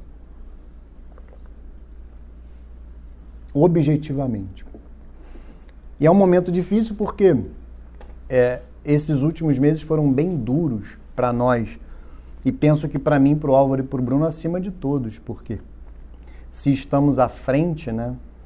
Algo que eu dizia para os meus irmãos de apostolado, eu provocava os meus irmãos de apostolado nesse sentido. Quando falam do Centro Dom Bosco publicamente, quando falam mal, você sente que você está sendo ofendido? Que estão falando mal de você? Porque afinal, se eu faço parte deste apostolado, se eu coloco o meu coração nele, e alguém fala mal do centro do Bosco, é evidente que isso precisa nos atingir. E esse foi até um critério bom para ver quem de fato fazia parte do apostolado e quem não fazia, com muita tranquilidade. Mas foi um bom discernimento para nós e para aqueles que não se sentiam atingidos com determinadas acusações, mas precisavam se sentir. Então, enfrentemos cada um dos pontos. O primeiro, eu já falei de alguma forma aqui, mas preciso falar de forma mais ordenada, é que nós seríamos fiéis leigos desgovernados, autônomos e independentes do clero, rebeldes. Essa é a primeira acusação, é uma acusação bem antiga. É uma acusação que vem dos dois lados até. Por isso é que eu fiz aquele desabafo pedindo clemência, misericórdia e paciência, principalmente para os católicos tradicionais.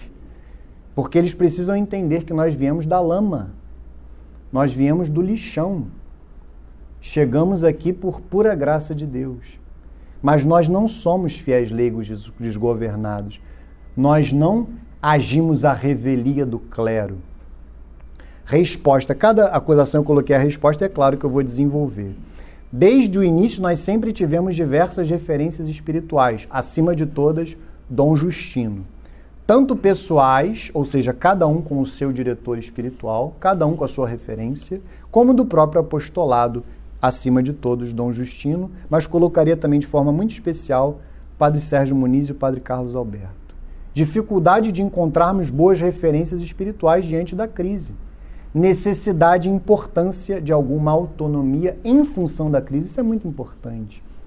Nós não podemos ser ingênuos. Se nós vivemos num contexto de crise em que boa parte do clero, de alguma forma, em maior ou menor grau, perdeu a fé, eu preciso ter alguma cautela ao me jogar nos braços, ao jogar o apostolado nos braços do clero. Caso contrário, ele vai morrer. Isso é algo que me parece muito lógico. E o próprio Código de Direito Canônico permite que eu me associe livremente. Então, desde que eu sirva a Santa Igreja, desde que eu sirva Nosso Senhor Jesus Cristo, desde que eu não propague o erro, a heresia, desde que eu não propague um desrespeito desordenado às autoridades eclesiásticas. Isso já aconteceu aqui e nós amadurecemos nesse ponto. Quem olha o Centro Dom Bosco no início, no dia da nossa fundação, já teve uma briga com o padre no Facebook. E eu, eu, depois de uma, uma meia hora eu falei, olha, chegou a hora de parar. É, nem participei. Mas eu mesmo cometi excessos nesse tempo. Então, essa atitude revolucionária, eu falarei disso daqui a pouco, essa atitude revolucionária e desrespeitosa diante das autoridades eclesiásticas é totalmente equivocada, mesmo no meio da crise.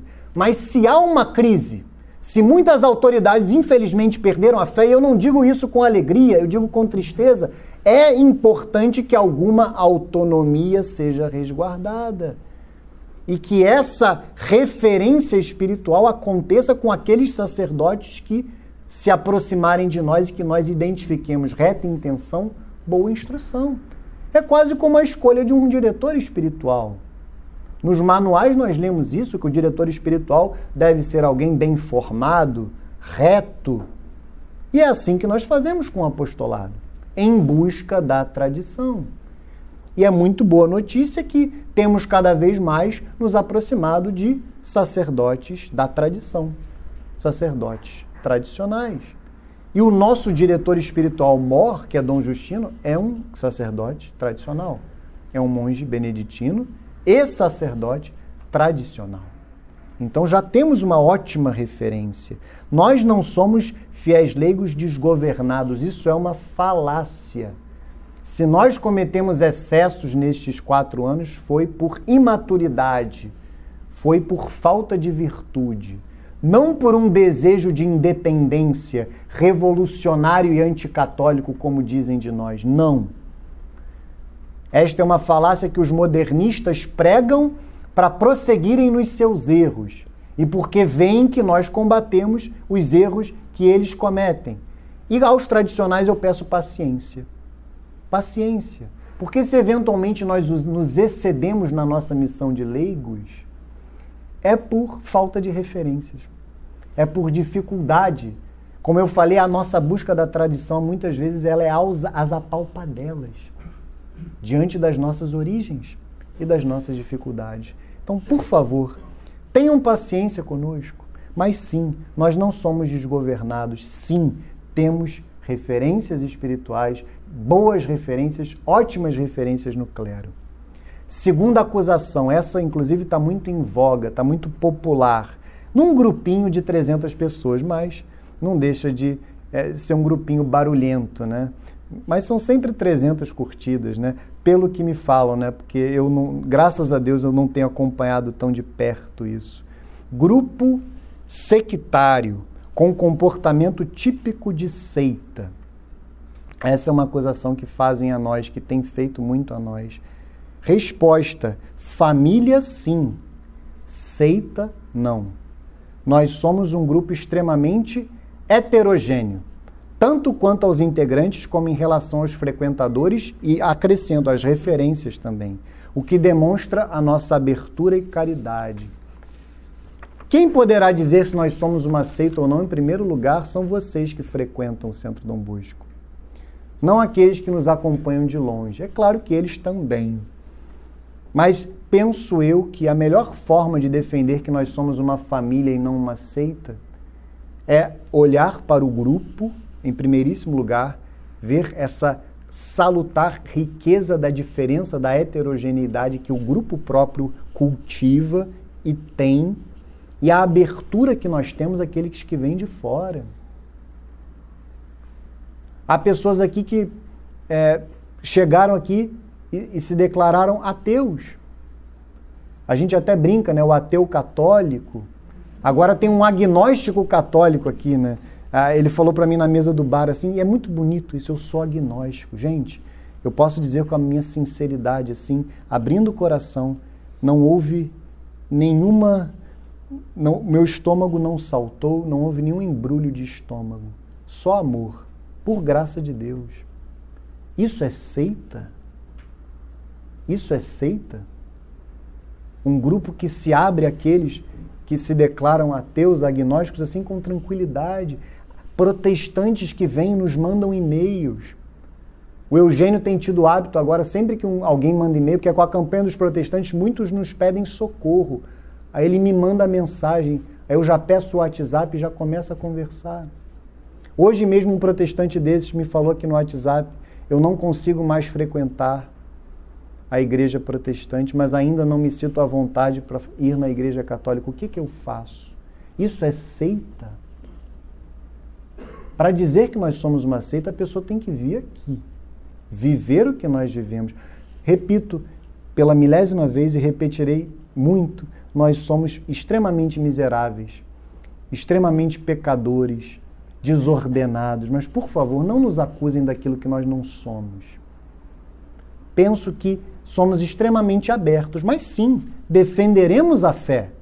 Defenderemos a fé para o ateu, defenderemos a fé para o agnóstico, defenderemos a fé para o protestante, com, de preferência, com humildade, mansidão serenidade, caridade. Defenderemos a fé. Mas, em primeiríssimo lugar, acolheremos. E eu louvo a Deus por esses ateus e agnósticos que rezam o terço de joelhos, né? É algo que é algo que me chama a atenção, mas são mais católicos talvez que eu em muitos momentos, mas louvado seja Deus. Nós não somos uma seita, nós somos uma família. E família, até isso houve de acusação que o conceito de família que nós temos é um conceito próprio de seita. Olha que absurdo. Como é que um fiel católico vai dizer isso? Ainda disse em público. Família é seita? Que fé é essa? Que fé católica é essa? Aqui nós somos uma família e o coração é de mãe. Está sempre aberto para receber. Apesar de nós, apesar das nossas misérias, pela graça de Deus. Terceira acusação: grupo governado por uma espécie de mão invisível, né? Uma referência intelectual única que seria uma espécie de guru. E aí eu preciso dizer que tem acusado, né, uma das nossas referências intelectuais, que é o professor Antônio Donato, de ser uma mão invisível, de ser um guru. Isso é falso. E aqui eu preciso dizer, independentemente se eu concordo ou não com a opção dele de descrição de recato na sua vida, eu preciso respeitar esta opção. Então eu não falarei do professor Antônio Donato aqui. Eu sim direi, para ser honesto, sincero, que ele sim é uma das nossas referências intelectuais. Mas ele não é uma mão invisível por trás do Centro Dom Bosco. Ele não é um guru, como muitos têm dito mentirosamente por aí. Mentirosamente. Uma das maiores graças que nós recebemos nessa caminhada do Centro Dom Bosco foi a diversificação das nossas referências intelectuais, ou seja, ter várias, até para evitar uma indevida centralização e uma espécie de guru em nosso meio. Ter várias referências intelectuais permite que, a exemplo do que acontece com as autoridades eclesiásticas, com as referências espirituais nesse contexto de crise, mas também com relação às nossas referências intelectuais, uma salutar independência e uma autonomia nossa para com as nossas referências intelectuais. Para que a decisão que elas tomem não seja nossa, como nós vimos acontecer nesse triste ano em muitos sentidos. Referências intelectuais que pensam que podem mandar e desmandar no centro Dom Bosco que podem tomar decisões por nós. Isso não acontecerá. Isso não acontecerá. Nós não agiremos contra as nossas consciências. Nós, apesar das nossas misérias, apesar dos nossos pecados, buscamos fazer a santa vontade de Deus, mas entendemos que somos capazes de tomar decisões. Especialmente eu, Álvaro e o Bruno, mas é claro, todos nós que fazemos parte. Então não há mão invisível por trás do centro Tom Bosco. Não há guru aqui. E é triste ver que aqueles que nos acusam disso são aqueles que, com relação ao argumento anterior, se comportam muitas vezes como seita e sim têm os seus gurus. Isso me parece claro. Me parece claro isso. Aí sim, uma referência intelectual única que orienta as ações. Aqui não. O professor Sidney Silveira deu as mãos para nós, caminhou conosco quando nós ainda engatinhávamos, já trouxe o professor Sérgio Pachá, imediatamente já veio o professor Carlos Noguet, então já houve uma diversificação logo no início. E eu faço questão de dizer isso ao professor Pachá e digo de novo, porque ele, ele tem uma, uma delicadeza de nos respeitar, de respeitar inclusive as nossas misérias, uma delicadeza de caminhar conosco como um amigo, como um vovô, de forma carinhosa, eu digo, e por isso eu falo sem meias palavras, ele é a nossa principal referência intelectual, sem qualquer demagogia, mas não é mão invisível, não é guru isso não há aqui. E quem frequenta o Centro Dom Bosco sabe que não há isso. Quem frequenta o Centro Dom Bosco, quem conversa conosco, sabe que não há mão invisível aqui dentro. Sabe que não há gurus aqui dentro. Isso é falso. E aí, o último ponto, que talvez seja é, o mais polêmico de todos, né? Hoje nós somos taxados de um grupo olavista e bolsonarista, né? Aí as pessoas elas, elas pegam os adjetivos e começam a acrescentar, né? É uma seita donatista, olavista, bolsonarista, liberal, modernista, americanista, na medida em que é conivente com os erros de Olavo de Carvalho e de Jair Bolsonaro. Ausência de princípios sólidos, daí vem o americanismo, né? Eu fiz questão de antes dessa aula ler rapidamente o documento que o Papa Leão XIII escreveu para o cardeal Gibbons dos Estados Unidos, em que ele fala da heresia, né, do erro do americanismo, e pelo que eu pude identificar lá, o nosso americanismo, suposto americanismo, seria isso: a ausência de princípios sólidos diante da ameaça aos nossos interesses supostamente escusos, né? ainda tem essa acusação que nós temos interesses escusos aqui no Centro Dom Bosco. E aí eu preciso enfrentar a primeira questão, terei que perder algum tempo nela. Quem é e foi Olavo de Carvalho para o Centro Dom Bosco? é uma questão difícil e eu terei que falar sobre ela e, e pontuar é, a nossa posição. Sem dúvida nenhuma, quando nós fundamos o Centro Dom Bosco, o Olavo era uma referência intelectual de alguns, não de todos. Não era uma referência católica. Qual é a diferença? Ele não era uma referência, até porque ele pouco fala diretamente em questões de fé, nunca foi uma referência de um intelectual, digamos, de um católico com vida intelectual ou de um intelectual católico. Não. Ele era uma referência intelectual para alguns, não para todos. Para mim, nunca foi. Nunca fui aluno de Olavo de Carvalho. Pouquíssimo vi e li dele até hoje. Nunca consegui, até pela minha desordem, e até hoje vejo isso como algo, para mim, positivo. Mas no início, sim, alguns membros do Centro Dom Bosco tinham o Olavo como uma referência intelectual. Em que sentido? Em coisas que eu acho até que ele diz com razão marxismo cultural, infiltração marxista nos ambientes como nas universidades, por exemplo, até a própria guerra cultural, que alguns pontos eu mesmo discordo dele no que ele fala de guerra cultural, mas em algum sentido ele acerta, a meu ver, sobre isso. Então, algumas pessoas tinham-no como uma referência até muito próxima. E isso, claro, que fez com que o apostolado, no início, tivesse o Olavo como uma referência intelectual próxima. Próxima no sentido de que sim, líamos, muitos liam o que ele escrevia, assistiam o que ele falava. Ele chegou até, por exemplo, a incentivar a compra da nossa primeira campanha editorial. Isso é inegável. Eu não vou brigar com a nossa história. Eu não serei um demagogo aqui que vai jogar para debaixo do tapete as coisas. Não farei isso. Isso é indigno. Ele apoiou a campanha do Teologia Moral 1 publicamente. Ele deu entrevista para o nosso jornal universitário. Ele deu uma entrevista para falar de quê? Infiltração marxista nas universidades. Algo que, a meu ver, ele fala com razão. Mas o que aconteceu com o passar do tempo? Com o passar do tempo, nós começamos a perceber, individualmente como o próprio apostolado, que o Olavo sim tinha erros naquilo que ele falava. E erros sim que afetavam a fé, ou poderiam afetar a fé dos mais incautos.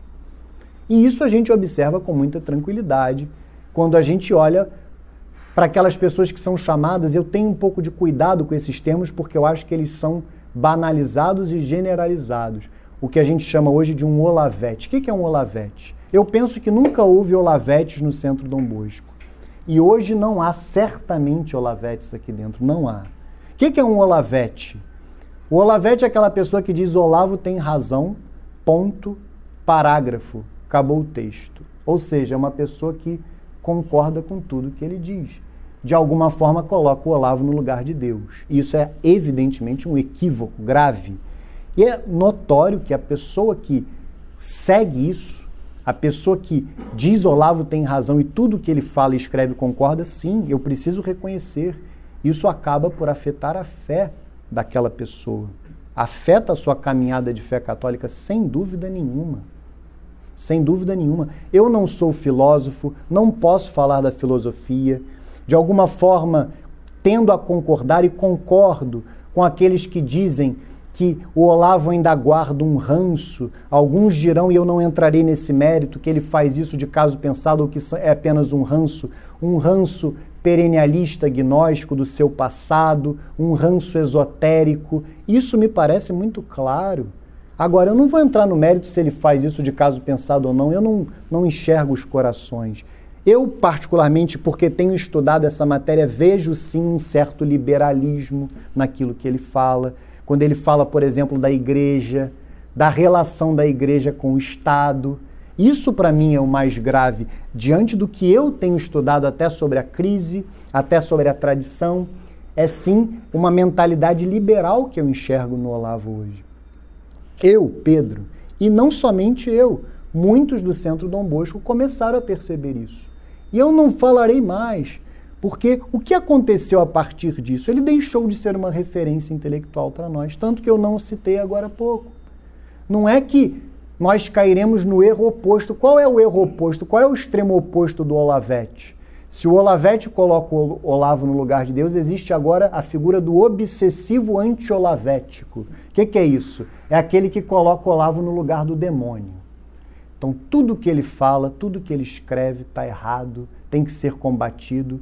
E a gente vê hoje uma, uma, um exército de pseudo-tradicionais, na realidade cruzadinhos de Facebook, que querem, querem combater os erros do Olavo com piadas de 11h59 meia-noite no Facebook. Isso me parece uma desordem também. Aí o Olavo vai lá e escreve sobre a pandemia. Isto aqui é um erro contra a fé.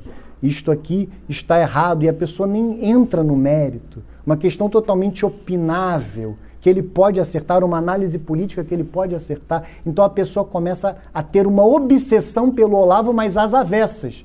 Se o Olavete idolatra, ele demoniza. E esses, essas pessoas começam a ver o combate ao Olavo e aos seus erros como a prioridade da vida delas. Eu cheguei a ouvir de um dos acusadores, não interessa de quem, que falou: vocês não vão combater o Olavo publicamente, vocês vão ensinar latim como se isso fosse ruim, publicar livros, começou a questionar aquilo que a gente começou a dar prioridade no apostolado e colocou como se o combate ao Olavo fosse a razão da vida dela. Isso é uma desordem muito grande, me desculpem. Me desculpem, isso é uma desordem muito grande. Até porque, e essas pessoas nos acusam, vocês são seletivos nos combates, vocês combatem o protestantismo, vocês combatem a maçonaria, mas vocês não combatem o olavismo. E aí eu preciso fazer uma análise que é a minha análise e a análise nossa do Centro Dom Bosco. A maçonaria e o protestantismo são erros infalivelmente condenados pela igreja. Nós fizemos campanhas editoriais para tratar disso. No caso da maçonaria, nós fizemos um documentário para tratar disso.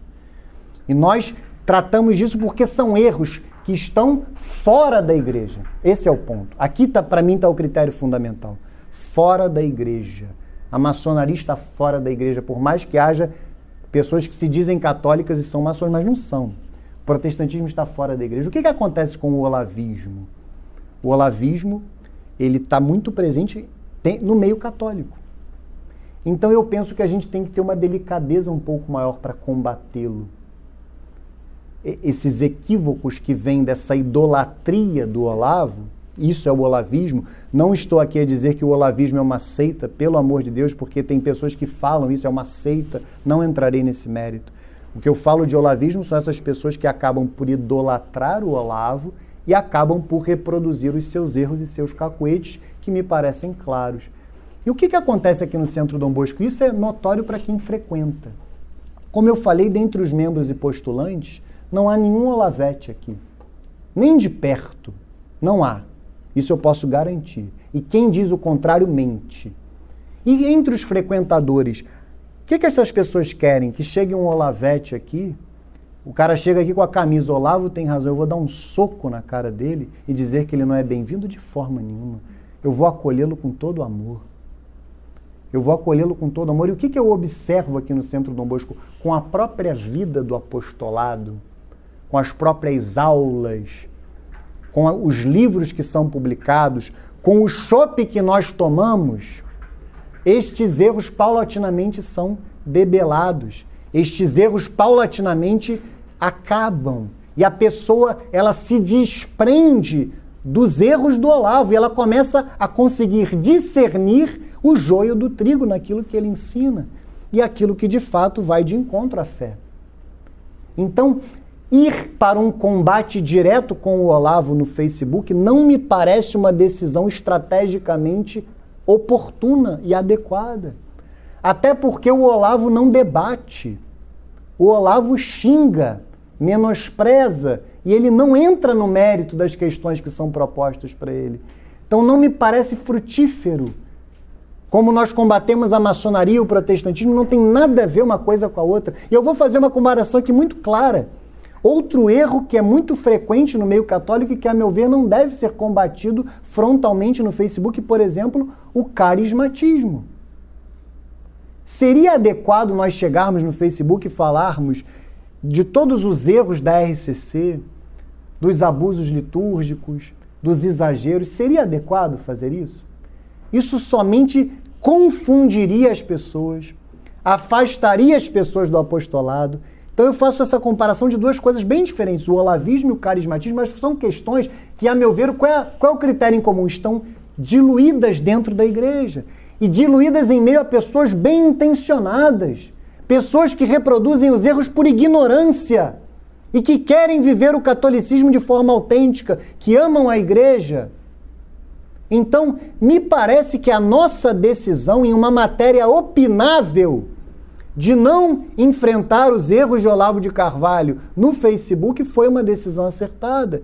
E, a meu ver, quem decidiu fazê-lo errou. Três meses depois, o que, que valeu aqueles ataques? Nada. Quem era Olavete continuou a ser, a meu ver. Quem não era, não virou Olavete. Muitos xingamentos foram feitos, muitas disputas de Facebook. Facebook converte alguém, gente?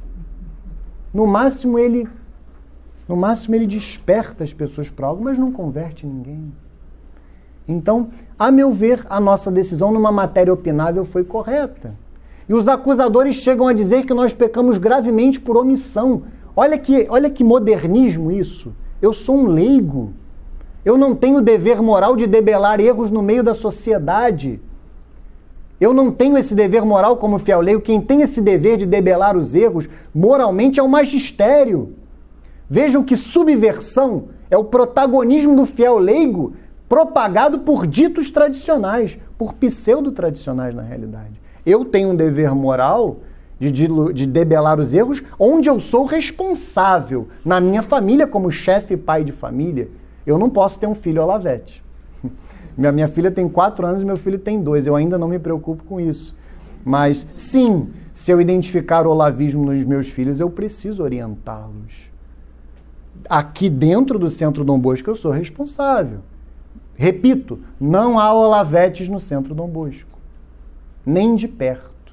Aí sim. Agora, dizer que eu tenho um dever moral diante do Facebook para debelar esse erro, isso é um absurdo. Isso é, uma, isso é modernismo. Isso é, é modernismo, é, su, é protagonismo do leigo. É interpretado a, a, seu favor, é, de acordo com os seus interesses. Aí, a meu ver, sim, interesses escusos. E o presidente Jair Bolsonaro? Quem é o presidente Jair Bolsonaro para o Centro Dom Bosco? Aí é mais fácil, até mais tranquilo. Nós não temos dúvida que é, o presidente não é um fiel católico, exemplar. Eu até questiono se ele é um fiel católico, penso até que não.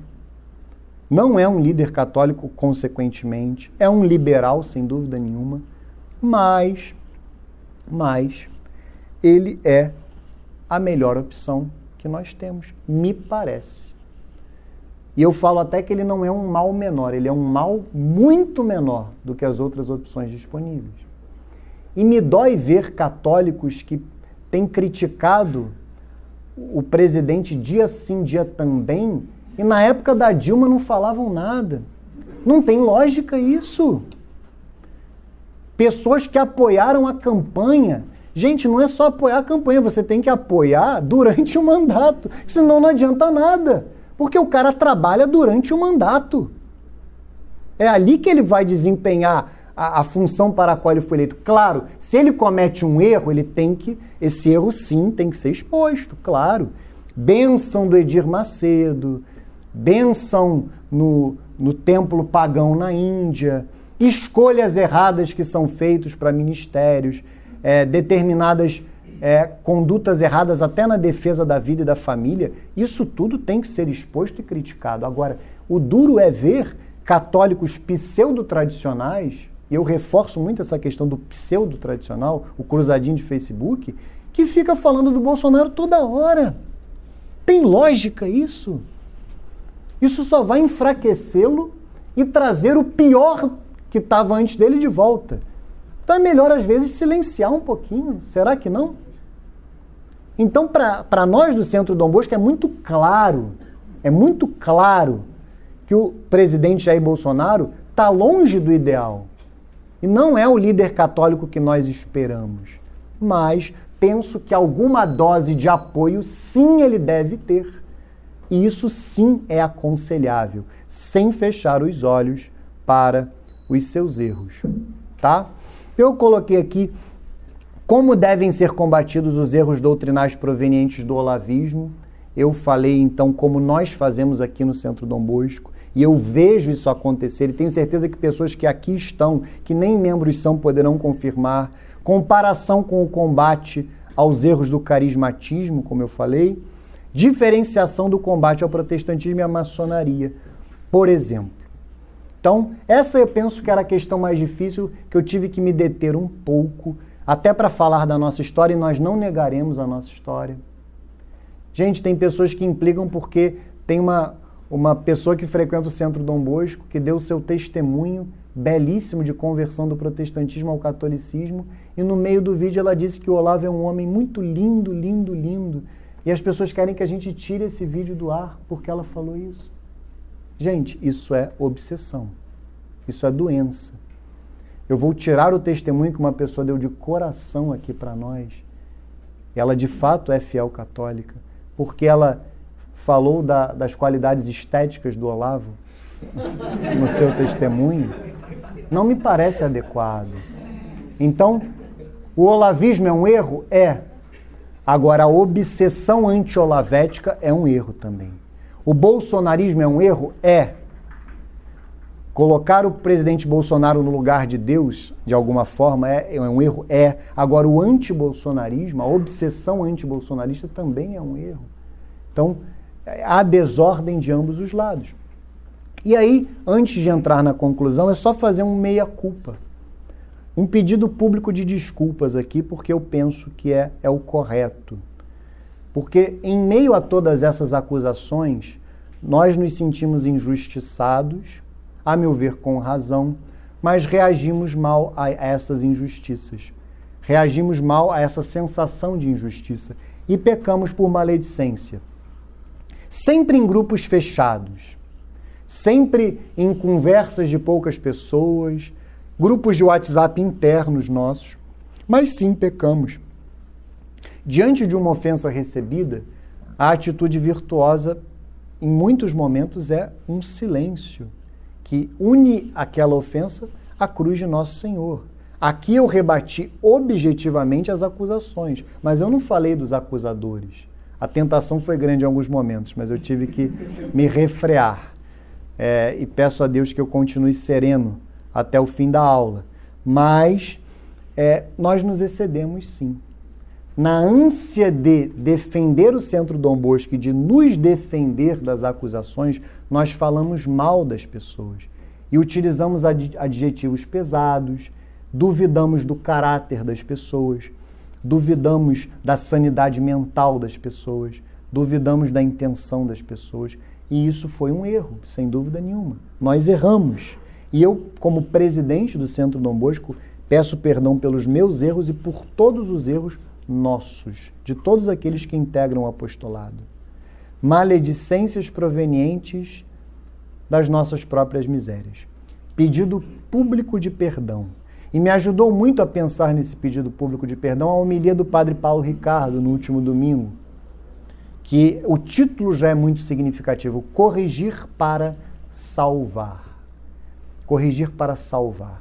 Quando nós apontamos esses erros, que podem até ser verdadeiros ou não, não interessa dos nossos acusadores, nós não estávamos, pelo menos eu, não estávamos preocupados com a salvação deles, com a retificação dos erros, com a conversão, não. Nós sim estávamos preocupados em defender a nossa honra, a honra do Centro Dom Bosco, mas de maneira muito desordenada. E esse princípio da correção fraterna, que é corrigir para salvar, nós perdemos e nós erramos. E agora, daqui para frente, a nossa vida é outra. Daqui para frente o que nós queremos é um silêncio, porque eu acho, eu tenho a impressão que os ataques não vão parar. E eu tenho a impressão que mesmo diante do nosso silêncio eles só vão se agravar. Mas a ordem interna aqui é, salvo uma situação muito grave que demande uma reavaliação, é o silêncio. Nós temos aqui um grupo de mulheres do Centro Dom Bosco, eu não falei dele, mas falo agora, que é o, é o CDB feminino, né? Que o título do grupo é Oração e Penitência. Um dia eu vou dar uma aula aqui só sobre isso. O principal papel da mulher no apostolado católico leigo, que é oração e penitência. E a, as meninas que fazem parte aqui do apostolado sempre rezam e se mortificam pelas intenções que chegam. Eu fiz uma lista dos detratores e brinquei até com elas. Meninas, é para rezar todo dia. Aí botei entre, entre vírgulas, até a parusia. Ou até a morte de cada uma. Né? Então, não pedirei de novo. Rezem por essas pessoas. E algumas eu coloquei nominalmente então, essa vai ser a nossa resposta a partir de agora para os nossos acusadores. Oração e penitência, principalmente das nossas meninas aqui, que são muito mais virtuosas do que nós que estamos de alguma forma aqui na linha de frente da batalha. Penso que nesse momento o silêncio é a melhor resposta. Só queria colocar alguns pontos para reflexão, porque sim, pecamos por maledicência, mas pecamos em círculos privados. Pecamos porque não corrigimos para salvar. Só que aí, os nossos acusadores também fazem uma subversão. Eles dizem que as conversas privadas seriam um meio pior de detratar e difamar do que o Facebook, que está sob o olho de milhares e milhares de pessoas e que é uma crítica que se eterniza. Hoje há um livro digital, mas há um livro de um dos nossos acusadores que diz que nós somos uma seita olavética bolsonarista. Quando eu vi isso num livro, isso me assustou, porque o livro, né, nós temos vários ali, mesmo o digital para mim é até pior do que o físico. O livro ele tem uma tendência a se eternizar. Então, eternamente, olha a gravidade disso. Eternamente haverá um material que diz que o Centro Dom Bosco é uma seita olavética bolsonarista. Daqui a 100 anos, se alguém quiser contar a nossa história, eu nem sei se isso acontecerá. Para o bem, haverá aquela informação ali para o mal. O Centro Dom Bosco é uma seita olavética. Olha a gravidade disso.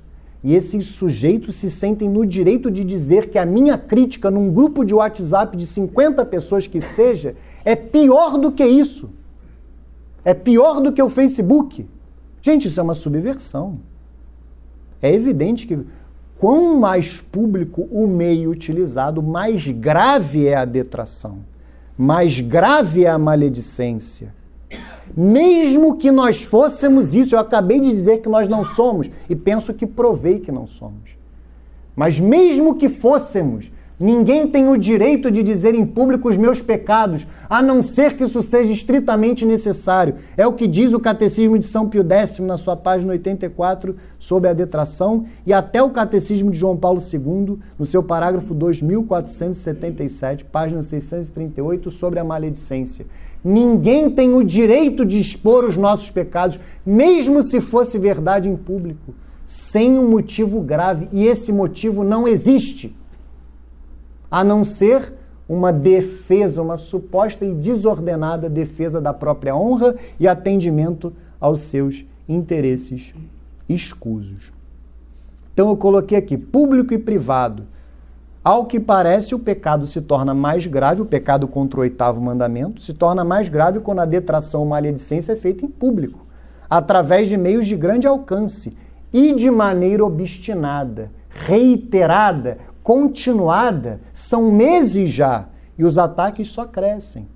A nossa decisão continuará a ser pelo silêncio.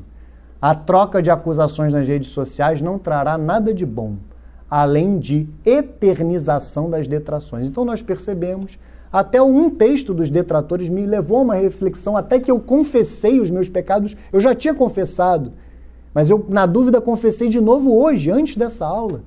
Confessei as maledicências que eu pratiquei, que eu cometi. Mas briga no Facebook só vai levar à eternização das detrações e nós não, nós não faremos isso. Nós não continuaremos com isso. Nós queremos trabalhar em paz. E rezamos pelos nossos detratores, sinceramente, dói. Eu sei que as meninas devem sofrer, porque eu também rezo por eles, eu coloco no terço todo dia. Antes das intenções do texto, eu tenho colocado, graças a Deus, todo dia. Os amigos e os inimigos. Eu nunca tive inimigo na minha vida, hoje eu tenho. E eu preciso rezar por eles. E é isso que nós vamos fazer. oração, mortificação, pelos amigos, mas também pelos inimigos. Então, a conclusão desta longa aula, eu peço perdão, mas foi necessário, foi necessário é, falar, utilizar um pouco mais do tempo para falar. A conclusão, a continuidade do apostolado, em silêncio, silêncio de oração, silêncio de estudo e silêncio de trabalho ordenado para a defesa da fé católica. Aumento na compreensão da crise no seio da Santa Igreja e do conhecimento da genuína tradição. Aí eu repeti, como eu repeti várias vezes durante a aula, aqueles três pilares que, a meu ver, precisam estar presentes de forma intransigente no estudo da crise e na busca da tradição: humildade, mansidão e serenidade, caridade. A genuína tradição é dos pequenos, das pessoas simples. E aí, em meio a esse projeto, eu queria anunciar um curso que eu penso, eu peço que vocês rezem, porque é um projeto um pouquinho é, ambicioso, mas desafiador, que eu penso em dar aqui no Centro Dom Bosco, uma vez por mês, de forma continuada, uma formação sobre esse livro que o Luciano citou, que é o Catecismo Católico da Crise na Igreja.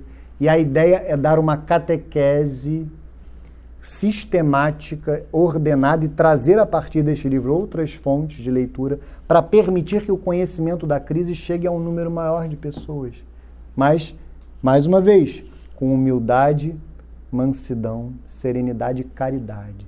O objetivo não é formar cruzadinhos de Facebook aqui no Centro Dom Bosco, é formar genuínos católicos tradicionais que de fato buscam a tradição por amor a nosso Senhor Jesus Cristo e à igreja não por soberba pessoal. Então, peço que rezem. A ideia é começar já é, no mês de outubro. Uma terça por mês vai ficar comigo para que a gente possa dar estes passos, porque eu tenho a convicção, até ao frequentar a capela lá da permanência, isso cresceu mais no meu coração. É, a tradição é acessível a todos. A compreensão da crise é acessível a todos. Então vamos de coração aberto estudar esse assunto que é doloroso. Não é falar da crise rindo, sabe, gente? Outro dia até compartilharam uma lembrança, acho que foi hoje até no grupo do WhatsApp. A gente é muito imaturo.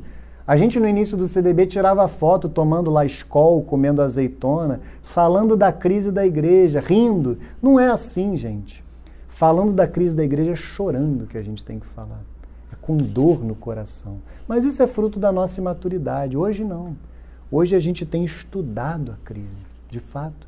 A aula do Luciano me parece que é um modelo, é aquele tom ali, é aquele tom moderado, sereno, manso, mas sem deixar de falar dos erros do concílio, sem deixar de falar da crise, para que nós possamos, a partir da crise, como um trampolim, a crise na realidade é um trampolim que me leva à tradição, que me leva à missa de sempre, que me leva à fé católica. É isso. Então, eu botei aqui anúncio do curso sobre o catecismo católico da crise na igreja, com o objetivo de levar o fiel católico médio. O que é o fiel católico médio? É aquele fiel católico do dia a dia. Claro que tem o coração aberto, que tem reta intenção aberto à verdade, à compreensão madura da crise e ao conhecimento da genuína tradição. Esse é o projeto dentro desse amadurecimento que nós vivemos e viveremos aqui no Centro Dom Bosco. E para finalizar, que eu já falei muito, é, eu só queria colocar o Centro Dom Bosco à disposição de todos, tanto daqueles que estão aqui presentes, como daqueles que nos assistirão lá no YouTube, é, nós estamos à disposição de vocês. O que vivemos aqui é algo que sempre existiu na história da Santa Igreja. Ninguém inventou nada aqui. São amigos que rezam, estudam e defendem a fé juntos. Caso alguém tenha interesse de se aproximar de nós, o envolvimento que for, nós estaremos com as portas e os corações abertos, em meio à crise, na busca da genuína tradição. Viva Cristo Rei, salve Maria Santíssima e que nosso Senhor Jesus Cristo e Nossa Senhora possam abençoar cada um de nós e as nossas famílias até o céu. Em nome do Pai e do Filho e do Espírito Santo. Amém.